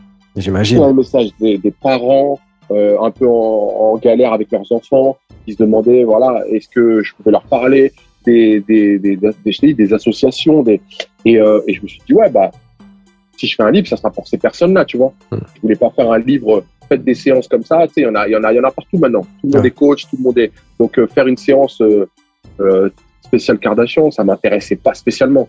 Ouais. Donc, euh, C'était euh, plus un, un bouquin développement personnel que tu voulais proposer plutôt que Ouais, euh, voilà, qu'un bouquin raconter mon coaching. en fait. histoire. Ouais. raconter mon histoire et regarde qu'à un moment, moi aussi, j'étais dans ta situation. Voilà ce que j'ai fait, voilà ce qui s'est passé après, et voilà où je suis maintenant. Tu vois et, euh, et, euh, et raconter aussi qu'il y a eu des hauts et que là, vous voyez, vous avez vu sur TF1 euh, le, le côté euh, tout va bien et tout est cool, mais que ça n'a pas été linéaire et que ça n'a pas été euh, tout s'est bien passé et tout a été facile. Quoi. Ouais. Donc c'est plutôt dans cet esprit-là que je voulais travailler. Donc j'ai eu euh, quatre maisons d'édition avec qui j'ai fait des rendez-vous et je suis tombé d'accord avec une qui elle était d'accord pour pas faire un truc bling bling, pour pas faire du name dropping et dire oui j'ai travaillé avec lui, oui ouais j'ai travaillé avec ces people, ils font partie de mon histoire, mais l'histoire elle est pas axée sur euh, Hmm. des séances spéciales Kardashian, des séances comment on prépare un acteur pour un film. Ouais, je- moi personnellement je m'en fous de raconter ça. Hmm. Et donc euh, et donc ouais on a commencé à l'écrire, il est quasi c'est quasiment fait. Et après il y a eu le Covid et, euh, et après ça a tout ça a tout bloqué parce que je voulais être sûr de pouvoir être en France pour la promo parce que moi je voulais prendre ce livre comme support pour justement parler, échanger, aller dans les centres, dans les écoles, dans les trucs et, et construire un dialogue autour de ça, tu vois, Hmm. et montrer que tout est faisable, tout est, euh, est possible. Parce qu'à la suite de ça, il y avait aussi une émission avec RMC, RMC Story qu'on avait faite, qui s'appelait Les Cancres, et qui était euh, bien aussi, qui a eu des retours euh, fous euh, et que j'ai kiffé faire, tu vois. D'accord. C'était une émission dans laquelle on faisait intervenir. euh, moi, j'étais un peu le, le maître de cérémonie et j'avais un invité qui lui aussi était passé par une euh, par une période difficile euh, au niveau scolaire, mais qui Ouais. aujourd'hui avait réussi. Et en fait, on allait voir des élèves en difficulté qui eux étaient dans cette situation-là et on construisait un dialogue. C'était pas nous, on venait vous apporter le savoir et vous dire non. Ok, dites-nous où vous en êtes. Ok, moi je me reconnais là. Bah regarde, un moment, moi, c'est ce que j'ai fait. On ouvre la discussion, quoi. voilà, ouais, un dialogue. Pour beaucoup, c'est de ça qu'ils ont besoin, c'est d'être écoutés, tu vois. Ouais. C'est un peu fermé avec les parents. Ils, ils osent pas en parler aux profs. et en fait, ils se retrouvent dans un truc où ils savent même plus où ils sont, ce qu'ils font, pourquoi. Et là, euh, là, ça a été super intéressant, tu vois. On était parti sur une série de huit épisodes d'une heure et on a réussi à en faire que six parce qu'après le Covid il est tombé. Ouais. Et on a invité, on avait eu euh, des trucs bien. J'avais fait justement Gad Elmaleh, Black M, j'avais fait euh, euh, une écrivain, Cécile Ladjali. J'ai fait un businessman français euh, qui lui euh, a arrêté l'école à 14 ans, mais qui après a fait. Tu connais la plateforme Kiss Kiss Bang Bang? Ouais. Tu vois pas ce que c'était? C'était un truc où euh, c'était le début des litchis et tout. Voilà, qui faisait une levée de fonds en fait. Et, ouais, voilà. Bah, c'est Ouais. lui qui a inventé, qui a créé ce site-là, qui l'a revendu et maintenant qui est. Et, euh, et franchement, c'était, j'ai fait euh, euh, Clarisse Agbenenou, la, la championne euh, olympique de judo, Ouais. qui pareil avait eu des difficultés. Et, et ça a été bien de voir tous ces différents profils et de pouvoir échanger avec des élèves. On a fait une école privée à Lyon, on a fait un, un lycée professionnel. Tu vois, c'était. Vous l'avez enregistré ça? Vous avez, vous avez gardé une trace Ouais, de ouais. ça Ah, ça a été. Bah, on il y a peut eu le trouver six sur. épisodes, euh, il y a eu six épisodes diffusés, ouais, Ouais, sur RMC, ouais. ouais, mais on, je veux dire, on peut le trouver sur, euh, sur YouTube depuis, on peut le Je trouver? pense qu'il doit. Ouais, je pense qu'il Bah, doit y être. quelque Sinon, je, je- trouverai un lien, je t'enverrai un. Ouais, ouais, ce serait sympa, ouais. Ouais. Ouais. Non, ça, ça, c'était, cool. Et après, ça a dû prendre fin aussi parce que Covid et parce qu'on allait tourner dans les écoles et que, et que, et qu'avec les enfants et les, les, les équipes techniques, c'était difficile de se déplacer, quoi, après maintenant. Et Et comment maintenant- justement, euh, ouais, ouais, justement, comment le, comment cette situation-là, elle, a un petit peu, elle a impacté ton, ton, ton business dans le, dans, la- dans sa globalité en fait? Moi, là où j'ai de la chance, entre parenthèses, c'est que j'ai réussi à toucher une clientèle assez euh, top top qui euh, qui dépend pas de salles de sport, qui ont leur propre euh, salle à la maison. Tu vois Donc le fait de pas moi dépendre d'une salle de sport, ça m'a ça m'a ça m'a ça m'a sauvé parce que quand les salles ont fermé, moi je pouvais continuer à exercer puisque j'allais en direct chez les gens, tu vois. Ouais. Donc j'ai pas vraiment été Impacté Enfin, par le. Peut-être le premier mois, quand personne savait trop ce que c'était, il y avait un peu de peur, euh, je D'accord. pas trop et tout. Après, moi, je leur ai fait confiance, ils m'ont fait confiance en leur disant que voilà, là, pendant la période de pandémie, moi, je, je vais garder un petit cercle et j'irai pas prendre de nouveaux clients et j'irai pas euh, chercher euh, ailleurs. Je resterai avec ces, avec ces cinq, avec cinq personnes, tu vois. Et, euh, et pendant une grosse partie du Covid, c'était ça. Hmm. Et j'allais pas faire plus que ces cinq personnes qui, parce que aussi j'avais plus de temps, me prenaient plus de séances pour compenser. Et, Mhm. euh, et en fait, j'avais ma rotation, moi, qui, qui, qui tombait bien, quoi. Je faisais chez moi, euh, chez, chez, chez ces personnes-là, et, euh, et pas plus, quoi. Ouais. Donc pour ça, c'est vrai que c'était un, un avantage quand je vois certains coachs qui ont eu euh, vraiment de grosses difficultés parce qu'ils avaient plus de lieu pour exercer, parce que les salles fermaient, parce qu'on leur interdisait de pratiquer ou des trucs comme ça. Ouais, ça a été, moi, ça a été un, un gros, un gros avantage. Est-ce que c'est ça aussi un petit peu la, la situation qui t'a, euh, qui t'a pas poussé, mais qui t'a inspiré, on va dire, à euh, travailler. Il me semble que tu travailles sur une application euh, de coaching. Ouais, on a, enfin, c'était, ouais, on avait commencé avec, avec un DJ en, en France, Dirty Swift. Ah, Dirty Swift, ok. chez. Ouais, on avait commencé même avant que je parte de, aux États-Unis. C'était un truc où, où en fait, tu avais dans ta poche un DJ et un coach. D'accord. Moi, c'était c'était des apps- c'était une application avec euh, des musiques euh, rythmées euh, sur une séance de coaching D'accord. avec avec avec avec quelqu'un qui te, qui te motivait, mais tout se faisait au rythme de la musique. C'était euh, par exemple des séries euh, de euh, 20 secondes de travail, 10 secondes de repos, avec une musique qui changeait selon justement les intensités de travail. Et Ouais. en fait, c'était un truc quand tu n'avais pas le temps, avec 10-15 minutes, tu mettais play et euh, tu suivais le truc. Quoi. Ouais. Tu, boum, ça accélère, toi tu fais le mouvement qu'on te demandait, ça ralentit, c'est ta récup. Boum, ça repart. Et il y avait le décompte, tu avais, à regarder personne, à demander personne. Tu suivais juste la musique. Comme ça, il y avait l'effet motivant de la musique, il y avait, euh, il y avait le, le, le- la simplicité, tout était faisable euh, Ouais. avec euh, un doigt, tu vois, euh, Ouais. au niveau de. On a, mais après, euh, après, ouais, je suis arrivé ici. Moi, il y a eu plein de choses qui sont passées. Swift, il avait ses trucs. Euh, le développement d'une application, quand tu es euh, comme ça, tu pars de rien, ça demande beaucoup de fonds. Donc forcément, ça s'est essoufflé et le projet, bah, pareil, il est, en, il est en suspens, tu vois. Il y a pas mal de choses qui n'ont pas pu être concrétisées parce que après, moi aussi, j'étais à LL, il était en France. Et quand je rentrais en France, on se voyait en speed, mais pour le développement, il fallait beaucoup plus de temps. Donc, et après, il y a des gens qui. Ouais, ouais, ouais, mais il y a des choses qui, qui, vont reprendre. Hein. C'est pas. C'est juste cette période-là, elle a, elle a cristallisé beaucoup de choses qui font que pour l'instant, on attend et on voit. Quoi. Ouais, ouais, ouais. Et du coup, euh, tu as aussi un, un, projet avec Canal, si, si je ne me trompe pas? euh, bah après, Canal ou autre. Hein. Canal, c'était euh, intéressant. Enfin, c'était bien parce que j'ai commencé à faire, euh, pendant le Covid, des, des interventions avec Mouloud dans Click avec ouais. Achour. Uh-huh. Et on avait commencé, on avait commencé simplement avec euh, pendant le Covid. Euh, lui, il pouvait plus avoir accès au studio parce que euh, les équipes devaient être limitées, donc il faisait de chez lui via son téléphone. Je sais pas si tu te souviens cette période au début du Covid ah où il, il, faisait un, un FaceTime hum. et en fait les invités, il les prenait en, en FaceTime et, euh, et euh, les gens ils se connectaient en fait et ça faisait un live le téléphone, via le téléphone, mais avec les invités qu'il aurait invités pendant l'émission. Mhm. Et euh, pendant ce temps-là, pendant cette période-là, il a commencé avec, il a invité Oxmo qui faisait la lecture d'un texte chaque soir. Et moi, il m'a contacté en me disant, vas-y Joe, on fait ça. toi, sur ton créneau, est-ce que c'est faisable à l'heure de, de LA Et donc tous les soirs, il m'appelait et on faisait un mouvement par soir pendant le Covid, quand tout le monde était en confinement, pour vous faire bouger. Et un mouvement tous les jours à la fin du week-end, ça vous faisait sept mouvements. Et le but, c'était de vous euh, en donner un maximum possible pour construire vos séances et vous éclater et, pouvoir bouger. Euh. Et, euh, et, après, ça, il l'a, il l'a maintenu, il l'a continué quand ils sont revenus en, en, studio, quand ils sont mmh. revenus en. Et donc là, moi, je montais un petit truc d'une minute trente et lui, il diffusait la pastille sur Canal. Et, euh, et, on continuait à demander aux gens de nous taguer quand ils faisaient le mouvement, etc. Donc c'était cool, ça avait lancé un petit mouvement euh, un petit mouvement tranquille où les gens, ça les faisait bouger et, euh, et c'était sympa. Après, euh, après, eux, ils ont repris un format euh, normal. Après, moi, de LA, de toute façon, c'est plus faisable. Le confinement, il s'est arrêté. les gens, ils pouvaient reprendre le sport.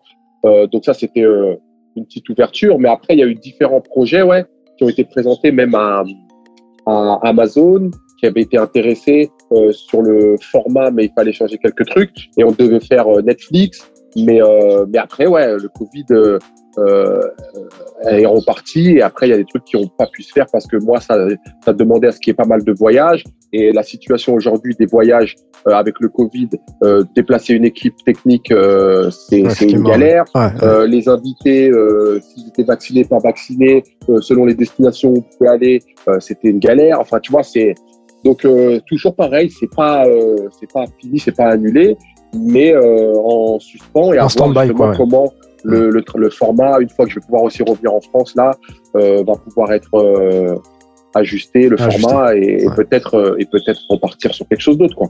Donc ouais, il y, y, avait pas mal de choses sur le feu. Euh, là, ça s'est calmé. pas grave, quoi. Je veux dire. Ouais, bien sûr. Bien sûr. Du coup, euh, bah, du coup 2022, euh, c'est quoi les, les, les plans, euh, les projets 2022 et après d'ailleurs hein, c'est Parle-nous un petit peu de, de, de, ce qui arrive pour toi. On a dû suivre les règles et suivre le Covid et faire avec. quoi. Ouais. On a réajusté et maintenant on est en attente de voir qu'est-ce qui pourra repartir comme projet ou pas. Et si ça doit repartir, comment ajuster ces différents projets aux, aux nouvelles normes. Quoi. Alors, j'ai une dernière question pour toi. Qui est-ce que tu aimerais entendre sur Entourage? En, en, français euh... Français, américain, euh, ça, bah vas-y, si tu peux accrocher Jay-Z, il y a beaucoup de choses que j'aimerais savoir. non, ouais, bon, de plus, de plus on va dire. il y a beaucoup de choses que j'aimerais savoir. Non, lui, vraiment, Jay, c'est un des, un des rappeurs, tu vois, qui m'a. Tu sais, il était très, beaucoup dans ce mode hustle, street et tout, mais qu'il a réussi à transformer en quelque chose de, tu vois, de, au-delà de la rue. Au-delà du quartier, au-delà de, dans le délire. Vraiment, il y a, après là, il y a des, des choix qu'il fait, des trucs qu'il fait, que j'aime un peu moins maintenant, mais c'est un truc, lui, c'est un, un, un, mentor euh, qui m'a, qui m'a beaucoup tiré vers le haut. Quand j'étais en Australie, quand j'étais truc, surtout quand j'ai commencé à comprendre après tous les textes et tout, tu vois, si lui, je pouvais avoir euh, une petite heure de discussion avec lui, il y aurait beaucoup de choses euh, que je lui demanderais. Jay, ah, mais si t'as Jay, je fais l'interview. Faire l'interview. J'y manquerai pas. J'y manquerai pas. Là où tu seras, je serai. Allez, allez, c'est fait. On note ça. Bon, écoute, euh, Joe, euh, merci pour ton temps en tout cas. De rien, de rien, de rien. Avec plaisir.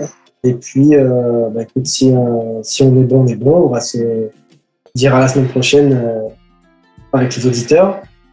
Et puis, euh, et puis, euh, et puis prends, prends soin de toi.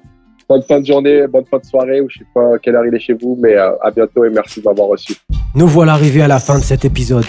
Si vous y avez trouvé quelques pépites, merci de le partager à tous ceux qui, comme vous, cherchent à exceller.